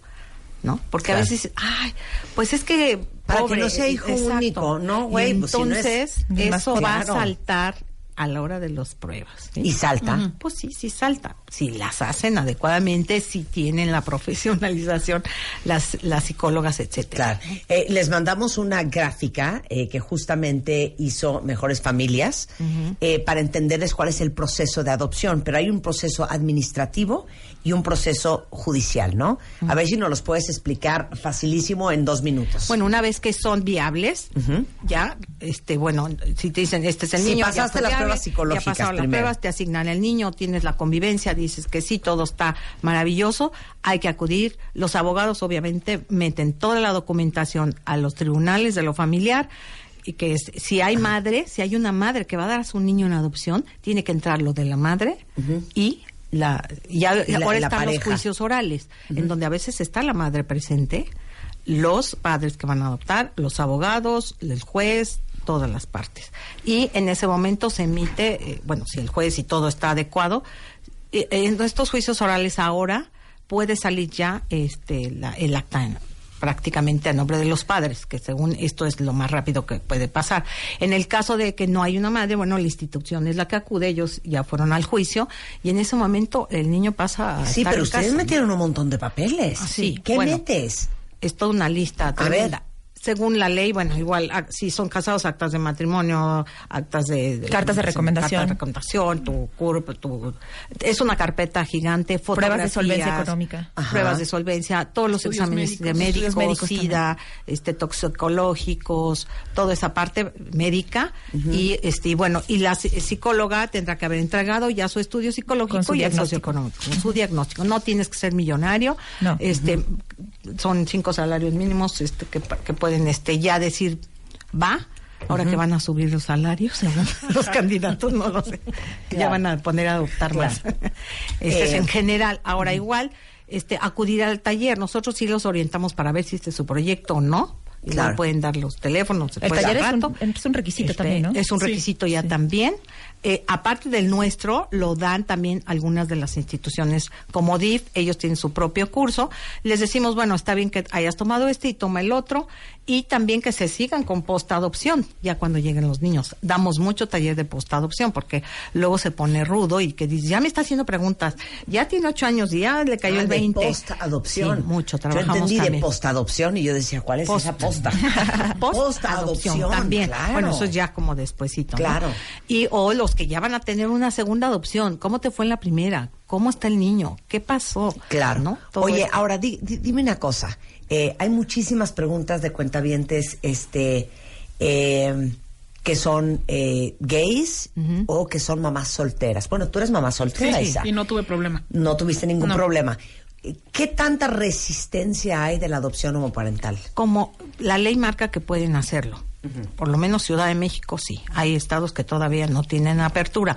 Nosotros en Mejores Familias los recibimos para capacitarlos, para reflexionar todo esto y los vamos como a direccionar hacia dónde los pueden recibir, porque no todas las instituciones lo reciben. DIF sí.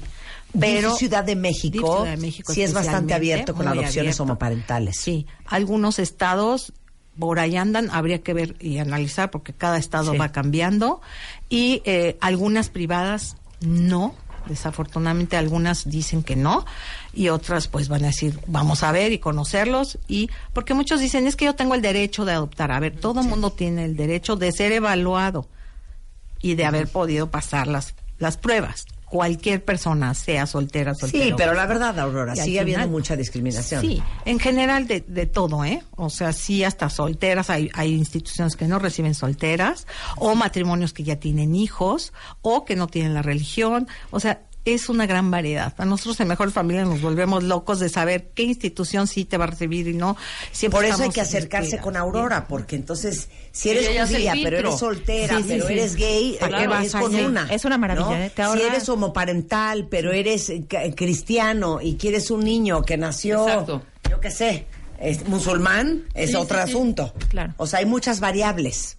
Sí, entonces sí hay que ver, reflexionar y decir, y a ver si esto es de verdad lo suyo, ¿no? Porque muchas veces los que sí están casados, los que no, los que están en concubinato, haber registrado el concubinato, eh, o sea, son muchos factores que, que pues sí se tiene que reflexionar y ver y analizar y decir, bueno, sí, le entro porque además ya vieron todo el viacrucis que, que de todas maneras lleva. Después de la búsqueda biológica viene Claro. otro viacrucis. Mira, ¿no? Víctor tiene una muy buena pregunta. Dice, ¿es válido ya tener hijos y querer adoptar un- a un niño por el deseo de darle un hogar? Gulp. Esa parte es la, es la más complicada, porque las instituciones, sabiendo tantas familias que no tienen hijos, sí le van a dar prioridad a los que no tienen. Ahora, si es un niño muy especial que nadie haya querido, porque a lo mejor puede pasar Es que no puedo creer que me digas eso. Es que es horrible que te quiso. lo diga. Sí puede pasar. Mira, había un niño que tenía un labio cortado, muchas quemaduras, ya como de cinco años. Obviamente, pues las familias estaban así como, no, no sé si me lo llevo y todo. Una familia con tres hijos se lo llevó y llevan para el quinto, ¿sí? Y ellos sí verdaderamente querían otro hijo. Y, y se dio un clic maravilloso, lo operaron, realmente lo hicieron ya hijo, están encantados, lo vieron y no, y dijeron, este es nuestro hijo. O sea, sí puede Claro. pasar, sí. Claro. Eh, a ver, esta es una pregunta un poco eh, difícil, un poco fuera de tema, pero si conozco a un niño en desamparo mayor de cuatro años y lo quiero adoptar, ¿es igual de difícil o el pequeño tendría que pasar por esos años en una casa hogar antes de que yo lo adopte? No, pues habría que conocer su situación jurídica, de dónde viene, cómo está, y la verdad, pues sí, acercarse a las instancias. Sí se puede dar una adopción de este tipo, lo- los llevamos a los tribunales, Claro. lo tiene que ver un abogado, etcétera, Claro. ¿no? Eh, Sí. Mexicanos que viven fuera. Por ejemplo, dice una cuenta que ella vive en Estados Unidos y que le gustaría adoptar a un niño mexicano y llevárselo Mira, a vivir a lo Estados van a Unidos. considerar como una adopción internacional. Si ellos viven aquí, sí, aunque sean mexicanos y están fuera, lo van a tomar como. ¿Y, ¿Y qué quiere difícil? decir? Tiene que ser de autoridad central autoridad, de, de dónde están. Y si tiene firmado convenio de La Haya, México. Porque si no tienen convenio con ese país, ya se Pero complican hay las convenio cosas. con Estados Unidos. Sí, Estados Unidos Sí. está. Firmaron después de mucho tiempo, pero sí hay. Pero tendrían que venirse a vivir a México. Desafortunadamente, sí les pueden dar, pero va a ser internacional. Tendrían que llevar todo el protocolo con el DIF. Claro. Y, este, y, y sí se podría, ¿no? ¿Saben lo que más me traumó de toda esta conversación? Que a Lupita y a Isabel les hicieron eh, de manera individual y a- en tu caso a tu esposo un examen infernal. No entiendo cómo es posible que nosotros podamos pr- reproducirnos sin haber pasado ningún examen. Porque estoy segura que si nos hicieran examen, muchas reprobarían, ¿eh?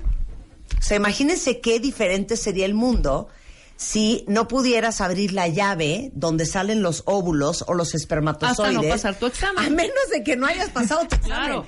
Se los juro que el mundo sería otro, ¿sí o no? Sí, y lo piensas mucho cuando estás en eso, ¿eh? De, Claro. ¿Por qué el de lado casi la vieron bonito y ya está embarazada y ni lo Y quiere? yo soy una, y le vale ¿No? pito su hijo.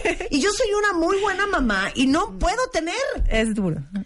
Oye, pero creo que también hay que aclarar, no es infernal, o sea, es simplemente un Sí, trámite. es cierto. Sí. Sí, o sea, que no se vayan a asustar de pensar es que no voy a pasar, o sea, no.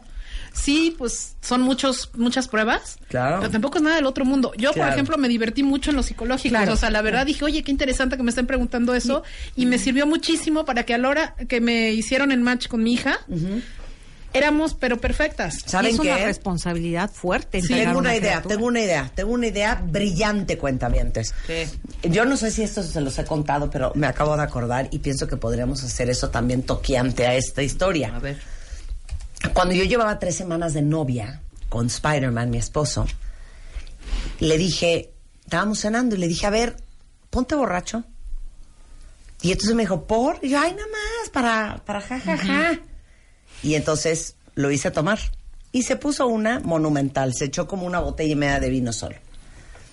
Él nunca lo supo hasta mucho tiempo después, pero era una prueba que yo le estaba poniendo, porque yo dije, si este cuate tiene muy mal alcohol, pues de una vez, a las tres semanas de novios, mira, empaco mis maletas Y y, a otra cosa mariposa. Yo dije, de una vez quiero ver de qué va esto. Imagínense ustedes que nos hiciéramos muy amigos de Aurora y Aurora nos pasara el examen psicométrico que le hacen a todos los papás adoptivos.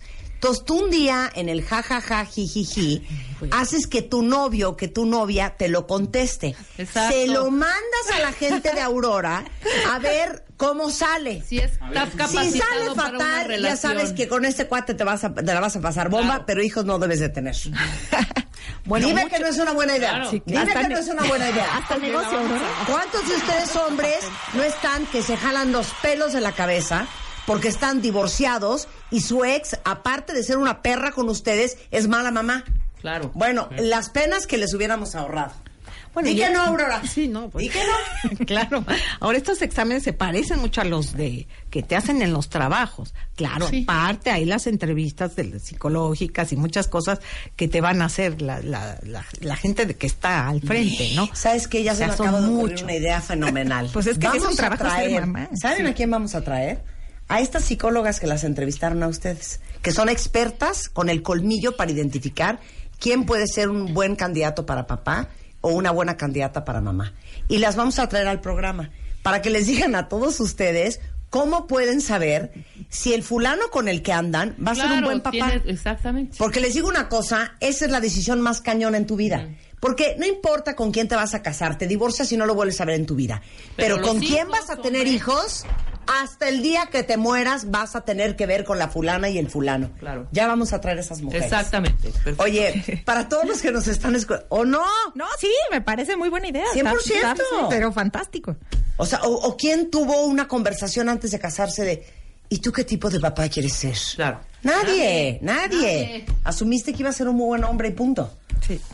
Corte A, el hombre pegando alaridos y torturando emocionalmente a los hijos, ¿no?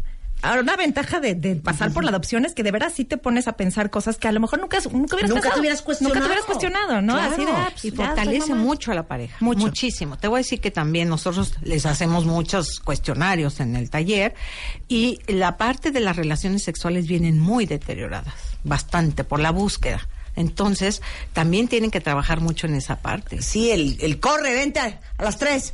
Ya, estoy ovulando. ¡Encuérdate! Cállate. Sí, ¿no? Súper es así. sí, no, bueno. Sí, y cada momento dices, ah, yo creo que este sí pega. Entonces, pues sí hay un desgaste, hay, hay cosas tremendas ahí. O el hombre va a decir, chino, ahora sí va a estar mi esperma bien, bueno, porque Claro. ya ahorita es de hombres y mujeres este asunto, Claro. ¿no? Bueno, ¿por dónde empiezan todos los cuentavientes que están escuchando? Pues mira, yo me gustaría que vinieran primero con esta asociación para que empezaran a tomar el taller.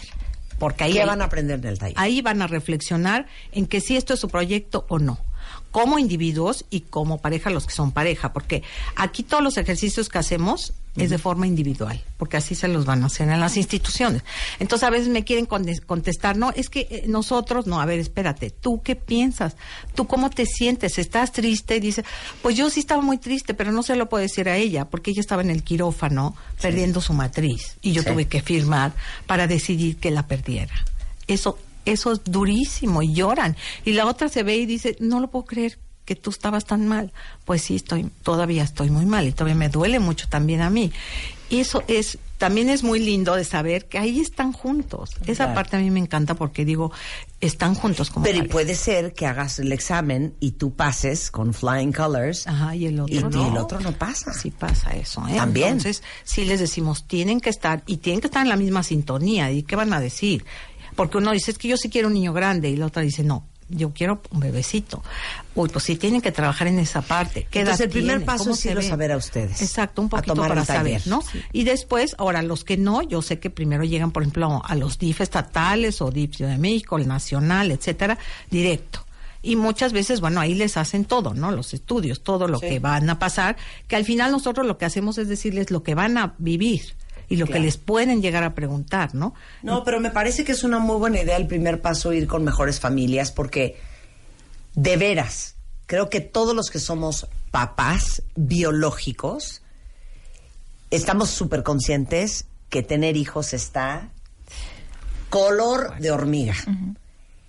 Eh, y creo que muchos no se lo cuestionaron, muchos fue por osmosis, otros fueron porque pues eso era lo que había que hacer, otros están muy tranquilos en su maternidad, pero, pero sí es una decisión bien, bien dura. No lo reflexionaron nunca. No lo reflexionaron nunca. Entonces, hacer esta reflexión antes de, seguir con todo el proceso de adopción me parece fundamental. ¿Y cómo me veo con un hijo en el día a día? Hoy me levanto y voy a ir a trabajar, que flojera con un bebé, que me lloro toda la noche, o ya tengo que llevar al niño a la escuela, o cómo me veo, ¿no? En esa Claro, parte. totalmente. Según la edad, porque muchos me llegan entre 48, 50, y pues sí quieren el bebecito, y dices, a ver, espérame, ya tendrías nietos. Claro.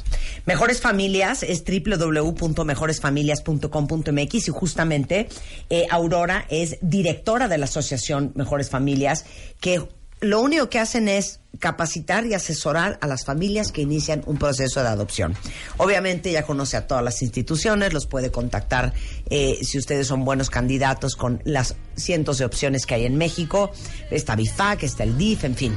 También nos peleamos con las autoridades, no creas que nada más hacemos, hay un trabajo que no se ve, que hacemos muy fuerte, porque asistimos a todos los foros. Como yo a veces les digo, a ver, todos aquí en esta junta vienen con un sueldo. Nosotros llegamos por de veras amor al arte y decir, a ver, que estos niños institucionalizados sal- salgan ya. Claro. Se anunció una, en diciembre Peña Nieto anunció una ley de adopciones y pensamos que ojalá saliera este mismo año. Claro. No sabemos si va a salir Claro. y hay mucho que hacer en ese Claro. tema. Bueno, My Favorite Things 2017, regalamos un millón de pesos a una fundación. Ustedes tenían que votar cuál fundación se iba a llevar el millón de pesos y quien se lo llevó fue IFAC. Bueno, dije, ¿no te anotaste? ¿Te No, no anotaste o no te anotaste? No, supe. Yo sí vi que se lo llevó Bifac. Claro, Yo- porque Lupita está oyendo el programa, pero tú, Aurora, quién sabe qué estás oyendo. No, le regalamos un millón de pesos a la gente de Bifac, a la cual le muy mandamos un gran beso. Oigan, Isa, Lupita, muchísimas gracias por venir a compartir Gracias historia. Eh, Lupita tiene dos libros increíbles que vale muchísimo la pena compartirlos. Uno de ellos es El árbol de las preguntas. Sí, el árbol de las preguntas. Bueno, es eh, espero que haya una reedición pronto. La verdad es que ahorita no se consigue fácil, pero eh, es un libro para niños, alrededor de 10, 11 años, eh, en donde yo eh, me basé también en la historia de mis hijos. Eh, un poco la, el libro habla de cómo en toda historia de adopción hay muchas preguntas, en realidad, ¿no? Los niños tienen muchas preguntas sobre su origen y se trata de un personaje que lidia con esto. Y Beto y los secretos de Exacto. Y. Beto y los secretos familiares, ese es un libro que escribí eh, para el IBI y la CONAPRED sobre la discriminación a niños adoptivos o familias adoptivas. Sensacional. Y luego Aurora tiene un par de libros también, Realidades y experiencias de la adopción, padres a pesar de todo, y Adopción, una ventana abierta. Muchísimas gracias. Ahorita lo vamos a postear en redes sociales. Gracias a las tres por estar aquí. Gracias a ti. ¿eh? Invítanos Muchas más. gracias. Sí, Sí, claro, claro, por supuesto, hay mucho de qué hablar. 11.53 de la mañana, regresando del corte. Hijo, vienen los de Juan Fútbol, la guía para subirse al tren del Mundial de W Radio. Pepe Mundo presentó una vez más, por quinto año consecutivo, nuestra misión es tirar la casa de tu mamá por la ventana para cambiarla por una nueva Extreme Makeover Home Edition. La remodelación 2018. Tómale fotos a las recámaras, baños, sala, comedor y cocina de la casa de tu mamá. Súbelas a wradio.com.mx o martadebaile.com y cuéntanos en media cuartilla por qué te merece esta remodelación. Extreme Makeover Home Edition. La remodelación 2018. En manos de los mejores expertos. Solo por W Radio.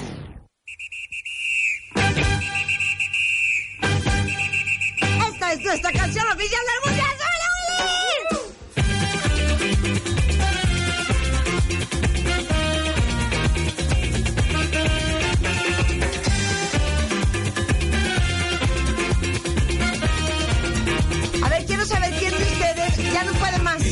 no puede más. O sea, ya le urge que empiece el mundial.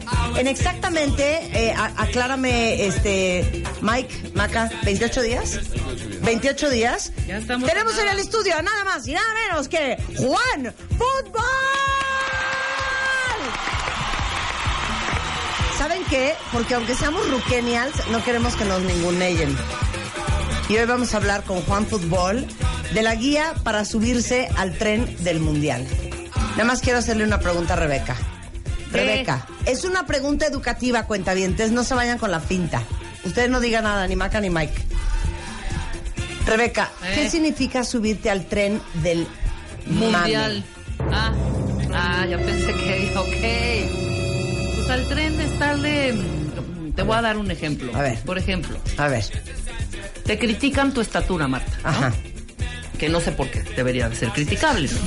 ¿Unos 50 y qué? ¿Uno? Una 50, estúpida. Entonces te toman una foto en donde te ves muy pequeñita. Entonces todo el mundo está. "Ay, ne, ne, ne, ne, ne". Y empiezo yo también a criticar y a meter y a tuitear. y a- Sí. Ese es subirme ese tren del. Ya párenle al tren del. Por ejemplo, ¿has ido a algunos ranchos en donde ladra un perro y los otros también ladran y no sabes por qué ladró el primero? Sí, sí. Haz de cuenta eso. A ver, ¿me Es puedes subirte explicar al tren en otras palabras, Alan, que eres millennial? El tren del mame básicamente es sumarte a, a todos los acontecimientos, todo lo que pasa en el mundo, Ajá. de todo.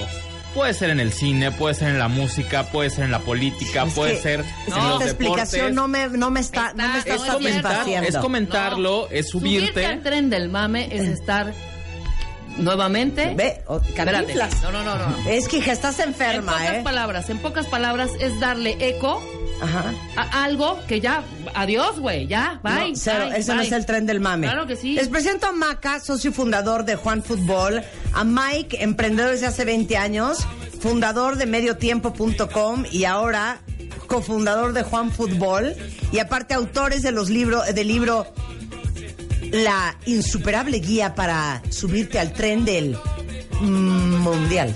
Exacto. ¿Pueden explicar ustedes qué es el tren del mame? Porque siento que ninguno Es de los dos pudieron explicar. A ver, Mike, Mike, es ¿qué es el tren del mame? sinónimo. Iban bien, al final del día es, todo el mundo va a estar hablando del mundial, Claro. Ajá. ya está pasando y este, este tema es, todo el mundo va a estar subiéndose a hablar, aunque no sepas, porque se trata Es mucho- subirte a la conversación Exactamente, o sea, es, masiva. es cuando no te interesa el fútbol a lo mejor en ningún momento sí, del sí. año o en, Sí. en- en- en los últimos cuatro Ya, años, trepaste, pero llega sí, el mundial ahorita. y ahora sí todos son expertos, todos quieren saber, todos quieren opinar, todos van a querer ver los partidos. Sí, es sí, estar sí. en el en el mame, efectivamente. Y Juan Exacto. Fútbol es el rey del mame futbolero. Eh, eh, exacto. Sí, es el trending topic a final de cuentas. El El, trending trending topic. Exacto. Hija, no pensé que lo digamos, explicaron social. tan mal ustedes dos. Es lo mismo. Bueno, el punto es que para palabras. subirse al tren del mundial hay que tener esta guía insuperable. Sin duda. Es que, ¿sabes qué? Siento que no voy a poder competir. ¿Por qué?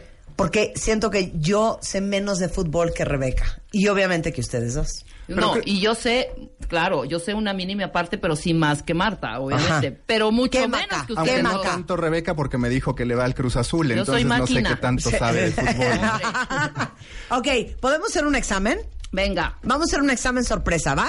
Vamos a hacer un examen sorpresa. Vamos a regalar un libro de la insuperable guía para subirte al tren del mundial, justamente para los hardcore fans, pero también para los villamelones. Sí, hasta para la tía que quiere ser cool. Ándale, la hasta tía para que la tía que quiere ser cool. Venga de ahí, venga de ahí. Examen. Sorpresa. Examen. Sorpresa. Examen. Sorpresa. Examen. Sorpresa. Examen sorpresa con Marta de baile. Ok, espérate. Súbanse a nuestro tren, cuentavientes. El hashtag va a ser tren del mundial. Exacto. Gatito tren del mundial. Exacto. Si no ponen ese hashtag y si no ponen su ID de No se lleva ni un libro. No les vamos a regalar Es más, nada. ni media hoja. Exacto. Ahora, esta pregunta para quién es? ¿Para Rebeca y para mí o para el público? Para el público. Venga, para el va. público. Viene la primera pregunta.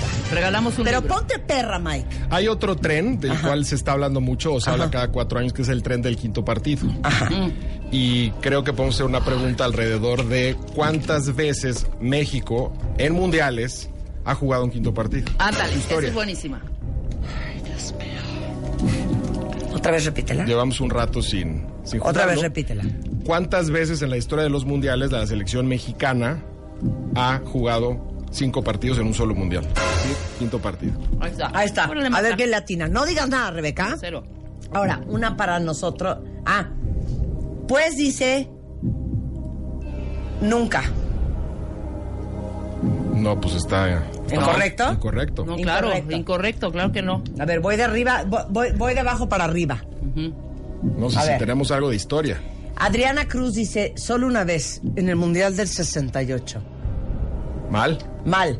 Incorrecto. Eh, En el Charlie 68 dice ni mundial hubo. solo cierto. una vez jugó quinto partido México 86. Sí, exacto. Acuerdo.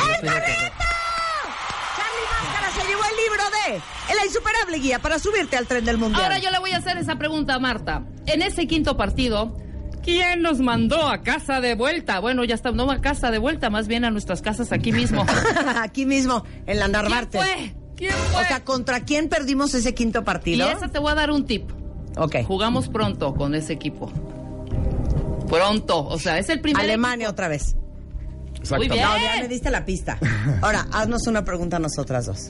una más difícil que esa, ¿no? Porque creo que no estaba tan, ¿no? Pues estás viendo cómo estamos. ¿Cuál es, cuál es? Pero esto es para ti nada A ver, más. para mí. Nacionalidad del técnico actual del Tri.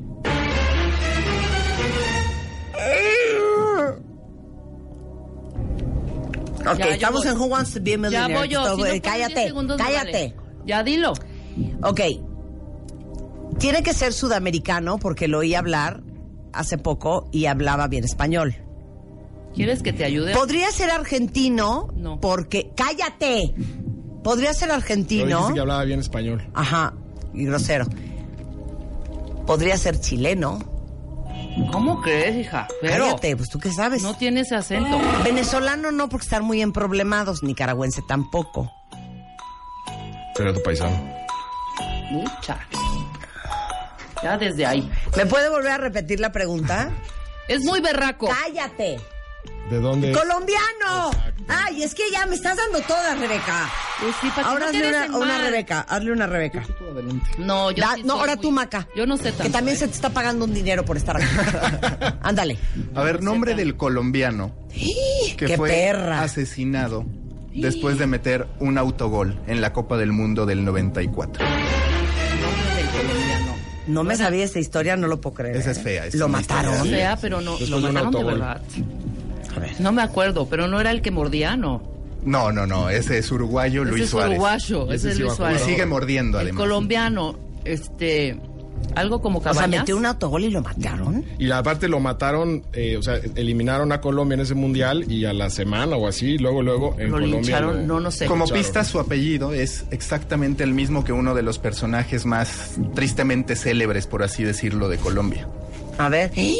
Ay, Escobar. Exacto, falta el nombre nada más. Agustín Emilio Escobar. no, Juan, no. Roberto Escobar. No tengo ni idea. ¿Cómo es? Andrés Escobar. Andrés. Andrés Escobar. Oye, esa ¿Y eso historia está es bien macabra. No, de hecho en su momento hubo un documental de ESPN que entrelaza las historias de Pablo y de Andrés. Es súper bueno. Ah, sí. No, no estuvo directamente vinculado el asesinato al, al autogol, pero bueno, parece que sí hubo un reclamo por parte Oh. del aficionado. al- al- Bueno, ya Twitter está vuelto loco, ¿eh? Nada más acuérdense, no vamos a tomar en consideración a nadie que no ponga el hashtag Tren del tren mundial. del mundial y su ID de cuenta viente. Exacto. Es que ya les picaron donde les duele. Güey, me impresiona porque yo sí sigo a Juan Fútbol y si ustedes no siguen a Juan Fútbol, tienen que seguir a Juan Fútbol, es arroba Juan Fútbol, en Facebook juanfutbol.mx o juanfutbol.com. Ajá. La cantidad de cosas que ustedes saben de fútbol. Sí, Río, realmente Juan Fútbol fue creado, ya, ya vamos para cuatro años, y la intención de, desde el inicio no nada más era, Marta, subirnos a contar historias del fútbol per se para ese aficionado que está en la búsqueda de estadísticas y de toda esa profundidad que quiere el futbolero hardcore, sino darle todo el sentido a las historias desde un punto de vista, eh, pues, de todo lo que ha- está alrededor del fútbol, de los partidos, de los mundiales, lo que pasa, este, como entretenimiento. Creo que Juan Fútbol, desde luego que cuenta historias y da información, pero estamos mucho más ah, enfocados a, a esta parte más eh, divertida de- de- del fútbol para que, para que sea, como bien dices. Oye, ¿y qué va a ofrecer Juan Fútbol este mundial? Vamos a tener una cobertura, obviamente, pues de todo lo que pase, e incluso vamos a tener un par de enviados allá en Rusia, se van un par de millennials Ajá. a hacer un gran trabajo, a hacer cápsulas, a hacer entrevistas y sobre todo vivir eh, el mundial como aficionados. La diferencia de lo que nosotros hacemos, eh, a diferencia del resto, que es mandan generalmente reporteros y demás hacer las notas tradicionales en- de conferencia de prensa con equipos, acá es más desde el punto de vista de lo que el aficionado mexicano, que va a haber más de 30 mil en Rusia, va a vivir. Así es que de esa manera Juan, como un aficionado común y corriente, va a estar este, pues compartiendo lo que pase desde Moscú y desde todos los demás lugares donde juega México. Sí, nosotros lo que vimos al momento de hacer Juan Fútbol es, ya tenemos demasiados especialistas, demasiados medios que se dicen especialistas, que hablan con, pa- con palabras como los hombres de pantalón largo para referirse a directivos o estratega para decir técnico. Qué que de idiota verdad- eres, Maca. No, de verdad que eso pasa. Y nosotros siempre decimos, le hicimos una liposucción a la información y también le quitamos lo godín al periodismo, que todavía hay Claro. muchísimos medios godines en deportes. Claro. Ajá. Y de ahí el libro, que ahorita vamos a hablar largo y tendido del libro. Pero ¿saben qué? Prendieron las preguntas. Otro examen. Sorpresa, cuentavientes. ¿Cómo no? Con Juan Fútbol. Examen. Sorpresa. Examen. Sorpresa. Examen. Sorpresa. Examen. Sorpresa. Examen sorpresa con Marta de Baile. Ok, esta viene perra, cuentavientes, perra. Cortesía de Juan Fútbol. Por un libro de La insuperable guía para subirte al tren del mundial. Muy bien, venga. La pregunta es, En el Mundial de Francia, pero hazlo, haz- es que que fue... time, time, time, time, time, time, quita, chap. Mike, Sí. tú estás en, en, en conductor de radio. O sea, la voz impostada, una voz de pregunta, no de en el no, serio, una cosa profesional, ¿ok? Perfecto. La pregunta es, Mundial de Francia 1998. ¿Cuál es aquel aficionado más célebre mexicano que pisó tierras francesas? Y sobre todo entender, qué es lo que queremos que nos respondan, cuál es esa anécdota que dejó ese mexicano regado en París. Está bien difícil. ¿orines? Orines, en efecto. ¡Es neta! ¡Arruiné la pregunta! ¡Arruiné la Los pregunta! orines, todavía falta lo que apagó con esos orines. Se Exacto. convirtió en su arma. No, es que ya está regalado. No, entonces cambio. No, Hija, cambia. A ver, ¿qué era? ¿La llama ¿Qué apagó olímpica? la llama olímpica? El No, porque es no, el, es el mundial. el- la llama del mundial. No. ¿Qué era? Exactamente. Exacto, ya contestó alguien eso, ¿no? Ah, ya. Oye, Entonces, qué pena. a ver, ¿quién latinó? Aquí El estilo que se nos mexicano. Adriana ¿eh? dice que orinó la flama y apagó el fuego histórico. Exacto. Correcto. Ah, Ahí, entonces en sí el se arco- lo lleva. En el arco del triunfo, sí, hay que dárselo. Que se lo lleva Gabo, que sí puso la llama del soldado desconocido con orines. Tal cual. No, yo creo que se lo lleva Gabo. Gabo lo dijo muy Más completo. completo. Ok, Sí, lo dijo más Entonces completo. Gabo se lleva el libro. Ok, ¿saben qué? Sé más de fútbol de lo que yo esperaba. Ya no voy a Sí, contestar. sobre todo esa que era muy, esa pregunta era muy futbolera, ¿no? Ok, va. Siguiente pregunta. Por un libro de La insuperable guía para subirte al tren del mundial. Estados Unidos 1994. Exacto, vaca muy bien. ¿Ya viste cómo lo hace? Él sí estudió locución. Exacto. Estados Unidos, vuélvelo a decir. 1900. Estados Unidos 1994. México con la hasta entonces mejor selección de todos los tiempos que había tenido. Sí, esto es para nosotras, para Marta y para mí. No, es para la gente. Eso es también para la gente. Llega el juego contra Bulgaria y Miguel Mejía Barón decide tomar una, eh, una elección táctica que al final se la terminan reprochando siempre. Está muy ¿A qué jugador decidió no incluir en el 94? Está fácil. fácil para personas ya de 40 años en adelante, Exacto. no necesariamente Para para, las Que jóvenes. lo contesten. Nada más di, ya la contestaron y yo digo. A ver, si no ponen tren del mundial y hay de cuentaviente, no los voy a tomar en consideración. Y están a todo lo que dan, ¿eh? Ya me di cuenta que son más futboleros de lo que yo pensé. Dale. Víctor Castillo tiene una sugerencia, maestro. Hugo Sánchez. Sí. Exactamente. ¡Es correcto! Y yo quiero acotar que en ese partido, Me gustaría añadir. añadir, íbamos 1-1. Nos fuimos a penales. ¿Pero y qué fue lo que hizo Mejía Barón? no metió a Hugo. No metió a Hugo Sánchez. No, y está, lo sacó a calentar. Y se ve cómo están incluso platicando, ¿no? Eh, allá afuera y, y nunca lo metió. De méteme, güey, de méteme. Aunque hay una serie de mitos también. Uno que dice Claro. que Hugo Sánchez decidió No, que no quería. entrar No, a ver, en porque entrar. dijo, si no me pusiste a jugar, ahora yo no te voy a rescatar, no voy a salvar a la patria para salvar mi orgullo. Sí, que fue, que fue. No, y el tema era que nos íbamos a penaltis, que son los malditos penaltis para México, que habíamos perdido el Mundial de 86. Claro, por supuesto. Y- Con una Bulgaria que realmente no estaba tan fuerte en su momento, pero bueno, uno, Pero te voy a decir una vamos cosa. decir. Te voy a Sí, claro. decir una cosa. Era, es, fue verdaderamente, estábamos con los, todo el estadio además era, estábamos, estaba repleto de mexicanos. La, la afición era 100% México, pro México, y metimos la cantidad de un solo penal. Y, y- y parte del El rollo era primero que... lo perdió Aspe, que fue el primero que, Beto Aspe es el Le primero doy que, un consejo. Es la primera vez que. Agarra ese micrófono y no lo sueltes, ¿eh? No te va a Sí, dejar. sí, no, no la vamos a llevar a Pero Juan. no era posible, no, ¿No? sabes el, el coraje de decir, Beto Aspe pierde el primero No, y de ahí era, que lo, todos. era el que lo tenía que meter. Pasa el búlgaro y lo para eh, nuestro... Campos. nuestro- Campos. este, Sí, exacto, el portero Campos. Para el, el penal de los, de los búlgaros. Y entonces dijimos, perfecto, ya vamos bien. ¿El segundo quién es? ¿Claudio Sánchez? Claudio- No, Claudio Suárez. Claudio Suárez, perdón. Claudio Suárez. Anota. No, hombre.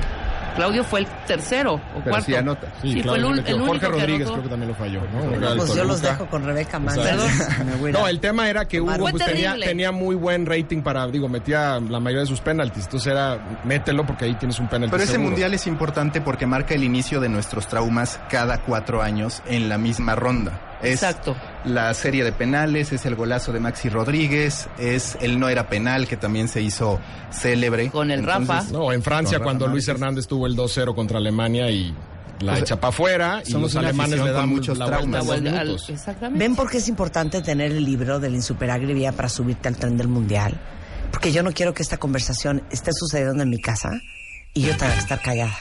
Porque como dice mi mamá, el que tiene plata platica y el que no, escucha. Exacto. Claro que sí. Regresando, ¿de qué nos va a servir la insuperable guía para subirnos al tren del mundial? ¿A quién hay que regalársela? ¿A quién la tiene que leer? Todo eso cortesía de Juan Fútbol en arroba Juan Fútbol regresando del corte. Solo en W Radio. Radio 96.9 FM 900 AM 900 Marta de baile al aire. Escuchas a Marta de baile por W Radio 96.9 FM y 900 AM.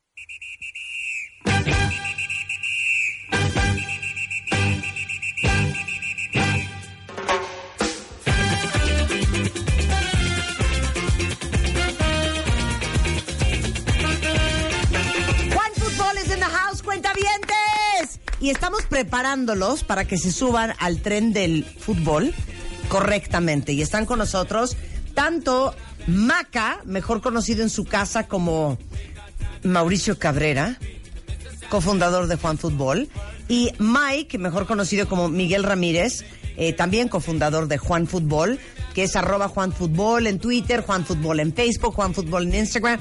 Tienen más de 4 millones de fans, Juan Fútbol. Hasta en Tinder está Juan. Hasta en Tinder está Ah, Juan. te cae. ¿Y Juan liga en Tinder? De vez en cuando, sí. Sí, no sí le va tan mal. No le va tan mal. Oigan, es que acaban de editar un libro que se llama La insuperable guía para subirte al tren del mundial. Para, ahora sí que hardcore fans y villamelones, hasta para tu tía que quiere ser la cool, para que ustedes no vayan desnudos al mundial. Así es, hay, hay muchas guías siempre, cada que hay un mundial, revistas con muchísimas estadísticas, datos así duros. Y esto no, no, no estamos hablando de la guía de Juan Fútbol, que precisamente quisimos hacer algo único en el mercado, muy al estilo del storytelling que Juan Fútbol tiene todos los días en sus plataformas y está perfectamente reflejado aquí con el con ese humor que caracteriza irreverencia que caracteriza a nuestro querido Juan. Y lo que está padre también es que es un viaje por toda la historia del fútbol, desde los inicios en el que está el juego de pelota, donde por cierto mataban al capitán en caso Sí. de derrota, hasta, por ejemplo, cuando se jugaba con cabezas humanas y demás, están todos esos antecedentes, y el futuro donde nos imaginamos a un México campeón del mundo con robots, ¿no? Porque con hombres de carne y hueso, quién Ah, sabe. ah. Oigan, pero aparte el libro, ¿a- ¿quién tiene que leer este libro? Me parece que todos, o sea, el aficionado que es muy conocedor lo va a disfrutar por el humor y gente como ustedes, las tías que quieren ser cool, necesitan Time. pues estar Oh, Time, dame time, tiempo en eso. time, time, time. ¿Qué dijiste, Maca? Me refería a Rebeca en realidad, Marta, ¿sabes? Ay, Siempre sí, ahora sí, era singular. O sea, nos acaba de decir tías, rucas, rucas E ignorantes, e ignorantes del, fútbol. Ajá, y Villamelona. ¿Sabes qué? Para que se le quite a Maca. Le voy a hacer una pregunta. A ver, listo? A ver. Y bien perra, ¿eh? Pero no se Una perra. Siempre está abierta la posibilidad de fallar, es de seres humanos. Gales y Escocia se jugaban el pase al repechaje del Mundial. Gales ganaba cuando casi al final del partido el director técnico escocés Jock Stein sintió una corazonada y metió a David Cooper. A los pocos segundos eh, el penal para Escocia y Cooper pidió el balón y anotó. Después del silbatazo final, Maca, todos celebraban menos Stein. La pregunta es, ¿por qué? Te lo voy a decir, te lo voy a decir. Voy a esperar un poco para que la gente intente adivinar. Pero lo que te puedo decir, ahora sí, ya la tengo. Ya me llegó el sobre como en los realities. Es murió de un infarto en el banquillo. Ay, ¿sabes qué, Maca? Pícate la cola. ¡Qué pesado! ¿Qué Yo dije, tal? con esta me la agarro, con esta me la agarro. Oye, pero ¿qué tal? Que Es todo el mundo oiga, Mr. fuerte. O sea, Stein, Mr. Stein, Mr. Le Stein. dio un infarto de la Sí, impresión. a ver, llamen al servicio Le dio médico. un infarto de la impresión. No, y lo increíble es que algunos años después, el jugador de la corazonada, o sea, al, al cuate que metieron al campo, este David Cooper, también se murió en una cancha cuando estaba viendo un entrenamiento de fútbol. Te cae. Así es. Oigan, Son de esas de historias. Sí, únicas, de esas ¿no? son, Alrededor ajá. del mundial, eso fue en el 86. Oye, aparte eh, de muchos fun facts para los verdaderos hardcore fans y villamelones para que aprendan un poco más, hay muchas alegrías en este libro. Rebeca nos va a hacer ¿Qué favor de leer Ajá, dame la página, maestra. este, pues un rezo, es un rezo, porque aquí vienen varios rezos a diferentes personajes Si se puede con mundialeros. música religiosa, Exacto, si nos bien. pueden poner música religiosa, por favor, porque aquí para todos los que son muy religiosos, pero futboleros simultáneamente, van a encontrar diferentes oraciones eh, que pueden decir durante el mundial. Exacto. Eh, si estamos listos, ¿Cuál quieres? ¿El chichadeus? Eh, ¿cuáles son mis opciones? Son el chichadeus, Ajá, a San Osorio, ajá. la, la- también el rezo a San Ochoa y pues básicamente... San. Panini. San Panini para las estampas, pero ¿cuál Chucky quieres? Dios, Y Chucky Chucky Dios. Dios. Chucky Dios, exactamente. Eh, me me gusta San Osorio, exacto. San Pero léelo bien, hija. San Osorio Ok, es estamos listos. Ave María, dale puntería a Osorio con sus rotaciones. Que los centrales no sean laterales y que a Chicharito no lo ponga de portero. No rima, ¿eh? Es como, no rima, porque te voy a decir una cosa. Te voy a decir, están avalados por el Vaticano. Están dos. avalados. Y gano cuestión es una cosa sacra. Prefiero ver, leer el de Chicharito. No, ¿quién lee mejor? A ver, ahora lee el del chicharito y yo voy a leer los otros dos. A Bueno, ver, ¿quién, no. es, ¿quién se oye más sacra? Ajá. Ok, va. Listo. Chicharito. Voy, espérate. 5 a 3, 2. Chicharito nuestro que estás en los cielos. Venga a nosotros tus goles. Hágase tu voluntad así en la cancha como en el área penal. Danos hoy las chichareadas de cada fin de semana. Perdona a nuestros memes, así como nosotros perdonamos que le hayan sacado del Madrid. No nos dejes caer en octavos, más llévanos a la final. Amen. Mucho mejor.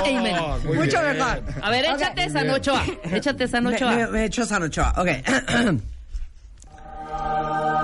San Ochoa, arquero, defiende la portería. Sé nuestro guardián contra la delantera alemana. Que tengas actuaciones como en Brasil contra Neymar y no como contra Chile en la América Centenario. Que tus chinos vuelen con todas las atajadas. Amén. Va, choquidos, choquidos, choquidos. Chucky de mi guardia. De mi. Time, Ah, no, time. Dice guarda, Guarda. perdón. Si uno va a aceptar subirse a leer parte del sermón a la iglesia, por favor, uno léalo bien. Perdóname. Ok, continuamos. Toma dos. 5 a 3. Choque de mi guarda. De No nos desampares, ni en octavos, ni en octavos. No riman, oigan. Tampoco No. nos están Ay, ayudando. Tampoco es que las oraciones sean poesía, ¿eh? Exacto, hija. Pues si no es una rima. A ver, Están hechas para que funcionen. Esperemos que Chucky. a ver. ¿Cómo era sea lo que Ya voy a leer uno más. No sé qué, y el vaso. Este es para todos sus hijos, ¿Qué era lo que nos cuentavientes. Oh dulce sobre Panini, no deseo una novia ni un auto, sino tu santísima suerte. Tú eres estampa que me falta, por quien yo suspiro.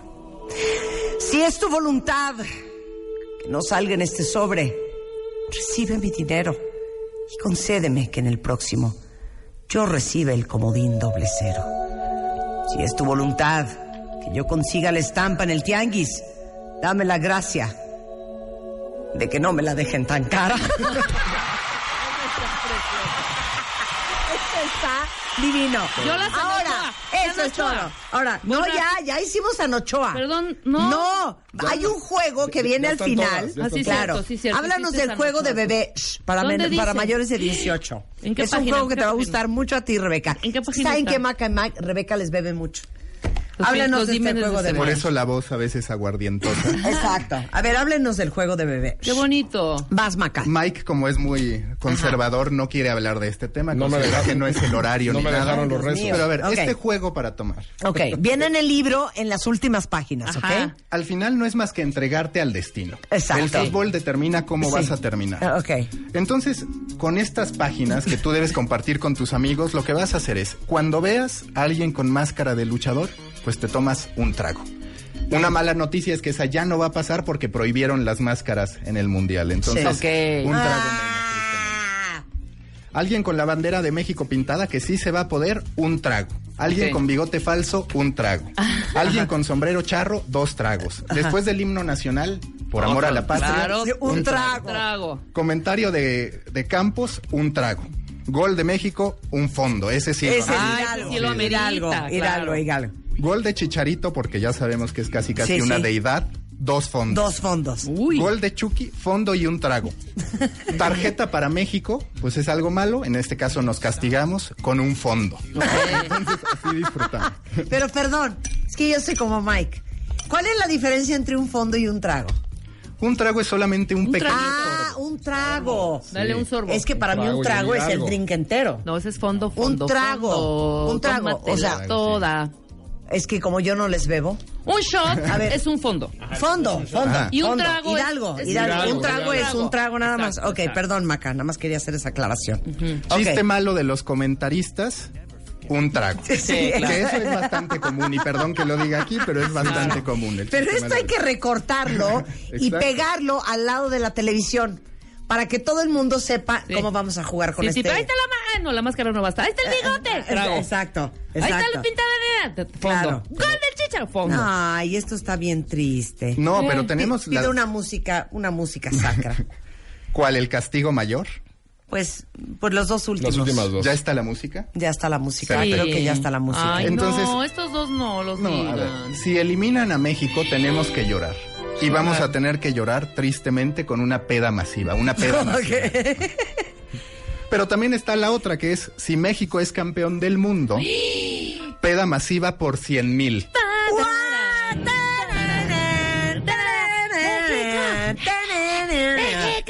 Oigan, ¿cómo nos va a ir en el mundial? Juan Fútbol lo sabe. Juan Fútbol lo puede predecir. ¿Qué nos pueden decir? Yo creo que nos va a ir muy bien, eso hay que pensar. Pues cada, sí. cada cuatro años es el mismo rollo de un grupo difícil, vamos Sí. contra una potencia. Sí. ¿no? Este caso creo que sí nos tocó la, la más difícil, que es Alemania, que es el número uno. Igual campeón. empatamos, fíjate. Pero creo que hay un pesimismo tal de que Alemania nos va a golear, que de repente una buena actuación de México, sacarle el empate a los alemanes sería extraordinario para Claro. arrancar en Rusia. Después viene Corea, Osana en el cielo. el rival Amen. a modo del grupo, donde debemos de ganar sí o sí No, totalmente. y jugarnos absolutamente la calificación contra, contra Suecia. Suecia en el último partido. Yo pienso, y creo que Juan Fútbol está con nosotros, de que México va a avanzar. El tema es, avanzando en segundo lugar, Claro. la lógica indica que nos tocaría contra Brasil. en Sí, y ahí Riatas puso, como ya sabes. Riatas colas. Ay, Dios mío, porque sí, o sea, nos estamos, mira, Oye, aquí dice un cuentaviente. Ponme la música esa que tenías. Les puedes preguntar a tus invitados si Juan Fútbol me podría ayudar con estadísticas para ganar la quiniela familiar. claro. Por supuesto ¿Pueden- que sí les pueden ayudar? Claro, que le escriba a Juan Fútbol. Juan Fútbol está activo en redes sociales todo el tiempo y Juan y- Fútbol, les digo una cosa, es muy buena persona. Es un tipazo. Sí. Es ¿Juan un- Fútbol es heterosexual o es gay? No, es heterosexual. Es heterosexual. Entonces, está, Es está en heterosexual. Tinder, no en Grinder. Está en no, Tinder. en Grindr. Grinder, no importa. Aquí en México es Grinder. Que respeta, ¿no? Juan Fútbol es Está en para todos, Tinder. pero ¿Juan Fútbol es incluyente? es incluyente. ¿Ama sí. a todos los seres humanos por igual? Ama a todos por igual. A los americanistas un poquito más. Ajá, Yo ok. digo, yo digo, Ok. yo Ya digo, empezamos pero no. mal, Juan Fútbol.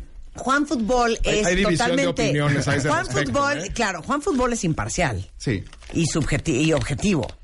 Juan No. Fútbol no le va a nadie. Es que Sí le va a México. De hecho, Juan Fútbol le va a todos. Es, Obvio, es que le villamelón. fuera a Polonia. Pues es que tú no hay la selección en Polonia. Bueno, de hecho, Juan Fútbol Colombia le va a Colombia, ¿no? Que es de las cosas que tenemos. Nosotros desde que hicimos Juan Fútbol, justo la idea es somos todos. Y como buen millennial, es Villamelón. Ok. Claro, claro. Rosilú tiene una pregunta para Juan Fútbol.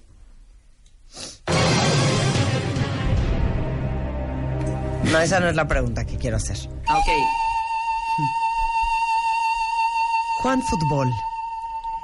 ¿Y si por la diferencia de horario el partido de México es a las 6 de la mañana? ¿Qué vamos a beber? No nos toca ni uno a las 6 de la mañana. No, no, no, no, no es tan contéstele temprano. profesional a Rosilú. Es que cada quien puede adaptar el juego como quiera. Contéstale profesional a Rosilú. Rosilú. Pues un anís, ¿no? Rosilú. Rosilú, lo voy a decir como Anaya. Rosilú, agradezco mucho tu, tu pregunta y te divido la respuesta en Hablas dos igualito. Ok, ok, va. Una chela, digo, a la- en la mañana. Oye, una mimosa, champaña Sí, con una jugo de mimosa. naranja. Una mimosa. Adelante. Mira, un mimosa. Gilfred Ramos. Pero que no sí, se pero preocupe. contéstale bien. México- Si no, ya no le voy a preguntar cosas a, a- a Juan Fútbol. México juega hasta las 10, que no se preocupe. Exacto. Rosilú. Rosilú, lo que tú debes tomar para este juego imaginario a las 6 de la mañana porque no va a estar es una mimosa o, o una cerveza. La cerveza cada vez empieza a extender más su horario de consumo. Muy bien, ¿Te parece? Buena respuesta. muy bien, Ok. muy bien. Ok, ok. Tien- tenemos otra pregunta.